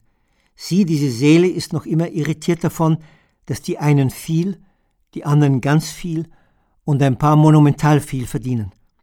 Und die ganz vielen gar nicht viel. Diese Seele hat keinen Frieden. Sie will nicht verranzen in Selbstzufriedenheit. Sie hadert, weiß, dass zu einem Menschenleben die Menschenfreundlichkeit gehört. Ach, das Hergeben, die Großzügigkeit. So übe ich fleißig. Die Methode ist dieselbe, die ich bei einem Hausbesuch, meist im Museum, eines bewunderten Schriftstellers anwende. Schaut niemand, berühre ich verstohlen Tisch und Bett und Stuhl und halte die Hand zugleich an mein Herz, da von dem schönen Hirngespinst ergriffen, das drei Gramm seines, ihres Talents in mich fahren. Und komme ich in die Nähe eines lebenden Großherzigen, so will ich ihm zusehen beim leichtsinnigen Umgang mit Besitz. Auch hier treibt mich die kindliche Idee, sein Beispiel könnte dazu beitragen, mich generöser zu stimmen. So will ich noch von Mark erzählen, einem Engländer um die 50, mit dem linken Bein hinkt er leicht. Wir trafen uns in New Chalpaiguri im Osten Indiens. Seine trockene, ironische Art gefiel mir sofort. Wir standen rein zufällig zur selben Zeit in einem winzigen Büro, wo man ein Taxi mit Fahrer mieten konnte. Indian Luck. Wir beide waren in Eile und wir beide wollten nach New Delhi. So saßen wir 15 Minuten später auf der Rückbank eines Ambassadors und Ranjit brauste los. Mark war lässig, ganz unaufgeregt. Wann immer wir auf dem langen Weg angebettelt wurden, Tankstellen, Rastplätzen, Restaurants, gab er das her. Einmal kam ein Bettler an unseren Tisch und Mark bat ihn, Platz zu nehmen und mitzuessen. Einmal fragte er mich, ob ich einverstanden wäre, wenn wir jemanden mitnehmen, der am Straßenrand winkte. Aber das war es nicht, das Imposante. Es lag an seiner Coolness, die nie inszeniert war, nie bemüht, nichts beweisen wollte, ja nie zum Fremdschämen einlud, weil hier kein allzeit Ergriffener mit erhabenem Gedöns sein schlechtes Gewissen abarbeitete. Mark, der Bibliothekar, verlautete keinen Mucks von wegen armes Indien, arme Menschenkinder, arme dritte Welt, nicht eine Krokodilsträne kam zum Vorschein. The Art of Giving. Er beherrschte sie. Eine Kunst war das, heiter und wie nebenbei praktiziert. So eine Alltagsgüte ging von dem Mann aus. Erstaunlich. Alle in seiner Umgebung bekamen etwas davon ab, und sei es das unbezahlbare Gefühl, willkommen zu sein. Gier und Güte. Zwei Wörter mit vier Buchstaben und jedes mit einem großen G. Wie ähnlich sie sich sehen und wie das eine unser Leben verhunzt und wie das andere es warm hält. Ach, mit Staunen blicken wir auf den einen, der das fertig bringt, gütig und generös sein, mit allem Seinem. Vielen Dank, Andreas. Und damit kommen wir zu euch und zu euren Abenteuern unterwegs. Stimmenpost. Botschaften aus der Community. Dieses Mal hören wir von Oliver. Er erzählt zwei kleine Geschichten vom Scheitern. Die eine dreht sich um falsches Timing und die andere um eine zwischenmenschliche Enttäuschung. Ja, moin Erik. Erstmal danke für das sehr unterhaltsame Gespräch mit deinen beiden Podcast-Kollegen. Und äh, immer wieder schön zu hören, dass auch ihr Profis mal scheitert. Wobei ja oft gerade dieses Scheitern oder, wenn man es positiv sagt, diese Abweichung von eigentlichen Plänen oder Erwartungen ja den eigentlichen Mehrwert einer Reise ausmacht und die Reise dadurch ja auch erst zu einem Abenteuer oder zumindest zu einer neuen Erfahrung wird. Und das ging mir auch auf einer Reise so. Ich war da auf einer Interrail-Tour über den Balkan nach Istanbul und habe mich da mal ja, so ein bisschen mit der serbischen Bahn verrechnet. Ich hatte da eigentlich vor, von Budapest kommt, abends direkt in Belgrad in den Nachtzug nach Sofia zu steigen und habe dafür eigentlich auch so ein, zwei Stunden Zeit gehabt. Ähm, aber ja, da war ich wohl, muss man so sagen, von der Deutschen Bahn ein bisschen verwöhnt, auch wenn das kaum einer glauben mag, was die Pünktlichkeit angeht, so dass ich dann eine Stunde zu spät ankam und ja, meinen Nachtzug verpasst habe. Und dadurch dann einen Tag Aufenthalt in Belgrad gewonnen habe. Ähm, naja, das war immerhin so gut organisiert, dass die serbische Bahngesellschaft den gestrandeten äh, Bahnreisenden dann Hotelzimmer zur Verfügung gestellt hat, was mir dann auch eine Nacht in dem muss man so sagen, wirklich schäbigsten Hotelzimmer beschert hat, in dem ich jemals schlafen durfte. Ähm, aber davon abgesehen hatte ich dann am nächsten Tag einen wunderschönen Tag bei schönem Wetter in Belgrad, äh, was dann im Nachhinein doch eigentlich ganz gut war, auch wenn dafür dann ein Tag in Istanbul weggefallen ist. Ja, ein zweites Scheitern, was ich in dem Zuge der Reise dann hatte, war mehr, wenn man so will, auf zwischenmenschlicher Ebene. Ähm, da sprach mich in Belgrad dann vor einer Kirche ein recht einfach gekleideter älterer Mann an, der mich auch im gut verständlichen Deutsch ansprach, ähm, ob er mir ein bisschen was zu der Kirche erzählen solle. Und ähm, ja, ich war dann auch ganz dankbar, dass mir da einer an die Hand nahm. Ähm, wir kamen dann auch ins Gespräch und er hat mich dann noch eine weitere Stunde ungefähr durch die Stadt geführt, hat mir was von den Angriffen der NATO damals im Balkankonflikt auf Belgrad erzählt, auch von Freunden von ihm, die dabei gestorben waren. Also er war Angestellter des, dieses Radio- und Fernsehsenders, der dabei auch bombardiert wurde. Er hatte glücklicherweise an dem Tag frei. Ähm, ja, dann noch ein bisschen was zu Land und Leuten, wo man äh, gut essen könnte. Kleine Stadtführung mit Geschichte und Geschichten eigentlich. Und am Ende saßen wir dann auch zusammen auf einer Bank und ich warte dann eigentlich, dass er irgendwann ja, mal fragt, ob er ein bisschen Geld oder ähnliches dafür kriegen könnte. Aber auch als ich mich dann schon verabschieden wollte, da hat er mir nur einen schönen Urlaub noch gewünscht. Und ich habe ihn dann selbst gefragt, ob ich ihm nicht noch etwas ausgeben könnte, einen Kaffee oder eine Cola oder sowas. Und er sagte dann doch, also wenn ich unbedingt wollte, dann würde ihm ein bisschen Bargeld dann doch eher helfen. Und das habe ich ihm dann auch gern gegeben. Drei Tage später war ich dann in Istanbul, stand auch wieder in der Moschee, schaute mich da um und sprach mir dann auch ein älterer Mann auf Deutsch an, was einem in Istanbul dann auch öfter passiert. Fragte, woher ich denn käme und ja, ob er mir nicht auch etwas zu der Moschee, zu der Geschichte erzählen solle. Und ja, weil ich das aus Belgrad noch so positiv im Gedächtnis hatte, habe ich das auch dankend angenommen. So nach einer halben Stunde, in der er mir so ein bisschen was zur Geschichte der Moschee und so erzählt hatte, und wir noch durch ein paar Gassen äh, in der Nähe gestreift waren und der ja, mir einfach noch ein bisschen was Geschichtliches erzählt hatte, standen wir plötzlich im Lederwarengeschäft, wo er mir dann einen Stuhl anbot und einen Tee. Und äh, ja, da habe ich schon langsam so geahnt, worauf das jetzt hinausläuft. Und er sagte dann auch, ja, dies ist ja sein Laden und äh, wie gut mir doch so eine Lederjacke stehen würde. Und ja, als ich ihm dann sagte, dass ich eigentlich nicht vorhatte, eine Lederjacke kaufen zu wollen ähm, und ihm ja, danke, aber ich jetzt auch äh, gerne gehen wolle. Da hat er mir dann unmissverständlich klar gemacht, dass er mir ja quasi jetzt eine gratis Stadtführung gegeben habe und für sowas sonst 50 Euro oder so äh, kriegen würde. Ich sagte dann nur, dass ich nicht mehr als 10 Euro dabei habe, habe ihm das dann auch in die Hand gedrückt und äh, habe zugesehen, dass ich da weggekommen bin. Ähm, war in dem Moment eine wirklich unangenehme Situation, von der ich dann irgendwie ein bisschen überrascht wurde, weil, weil ich eben noch dieses positive Erlebnis in Belgrad ähm, im Hinterkopf hatte. Und ich finde es immer schwer, aus solchen Situationen dann doch souverän irgendwie rauszugehen und ähm, ja, sich dann nicht irgendwie schlecht zu fühlen hinterher. Aber das gehört vielleicht auch dazu. Also, mach weiter so. Schönen Gruß und ähm, ja, bis bald. Vielen Dank, Oliver. Vielen Dank, Dennis und Patrick Weinert. Vielen Dank, Lydia und auch Andreas. Und natürlich vielen Dank euch allen fürs Zuhören. Ich hoffe, es hat euch wieder gefallen. Wenn ja, dann freue ich mich wie immer, ihr wisst es ja, wenn ihr uns das zum Beispiel via WhatsApp-Sprachnachricht wissen lasst oder auch via Rezension in der Apple Podcast-App. Oder natürlich auch, indem ihr erwägt, uns mit einer Mitgliedschaft im Weltwach Supporters Club zu unterstützen.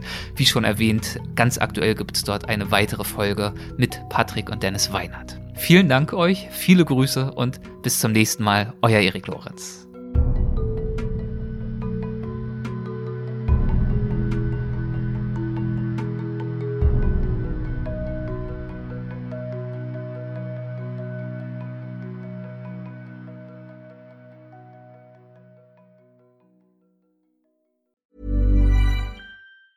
Ever catch yourself eating the same flavorless dinner three days in a row? Dreaming of something better? Well, HelloFresh is your guilt-free dream come true, baby. It's me, Kiki Palmer. Let's wake up those taste buds with hot, juicy pecan-crusted chicken or garlic butter shrimp scampi. Mm. Hello Fresh. Stop dreaming of all the delicious possibilities and dig in at hellofresh.com. Let's get this dinner party started. Even when we're on a budget, we still deserve nice things. Quince is a place to scoop up stunning high-end goods for 50 to 80% less than similar brands. They have buttery soft cashmere sweaters starting at $50, luxurious Italian leather bags, and so much more. Plus, Quince only works with factories that use safe, ethical, and responsible manufacturing. Get the high-end goods you'll love without the high price tag with Quince. Go to quince.com/style for free shipping and 365-day returns.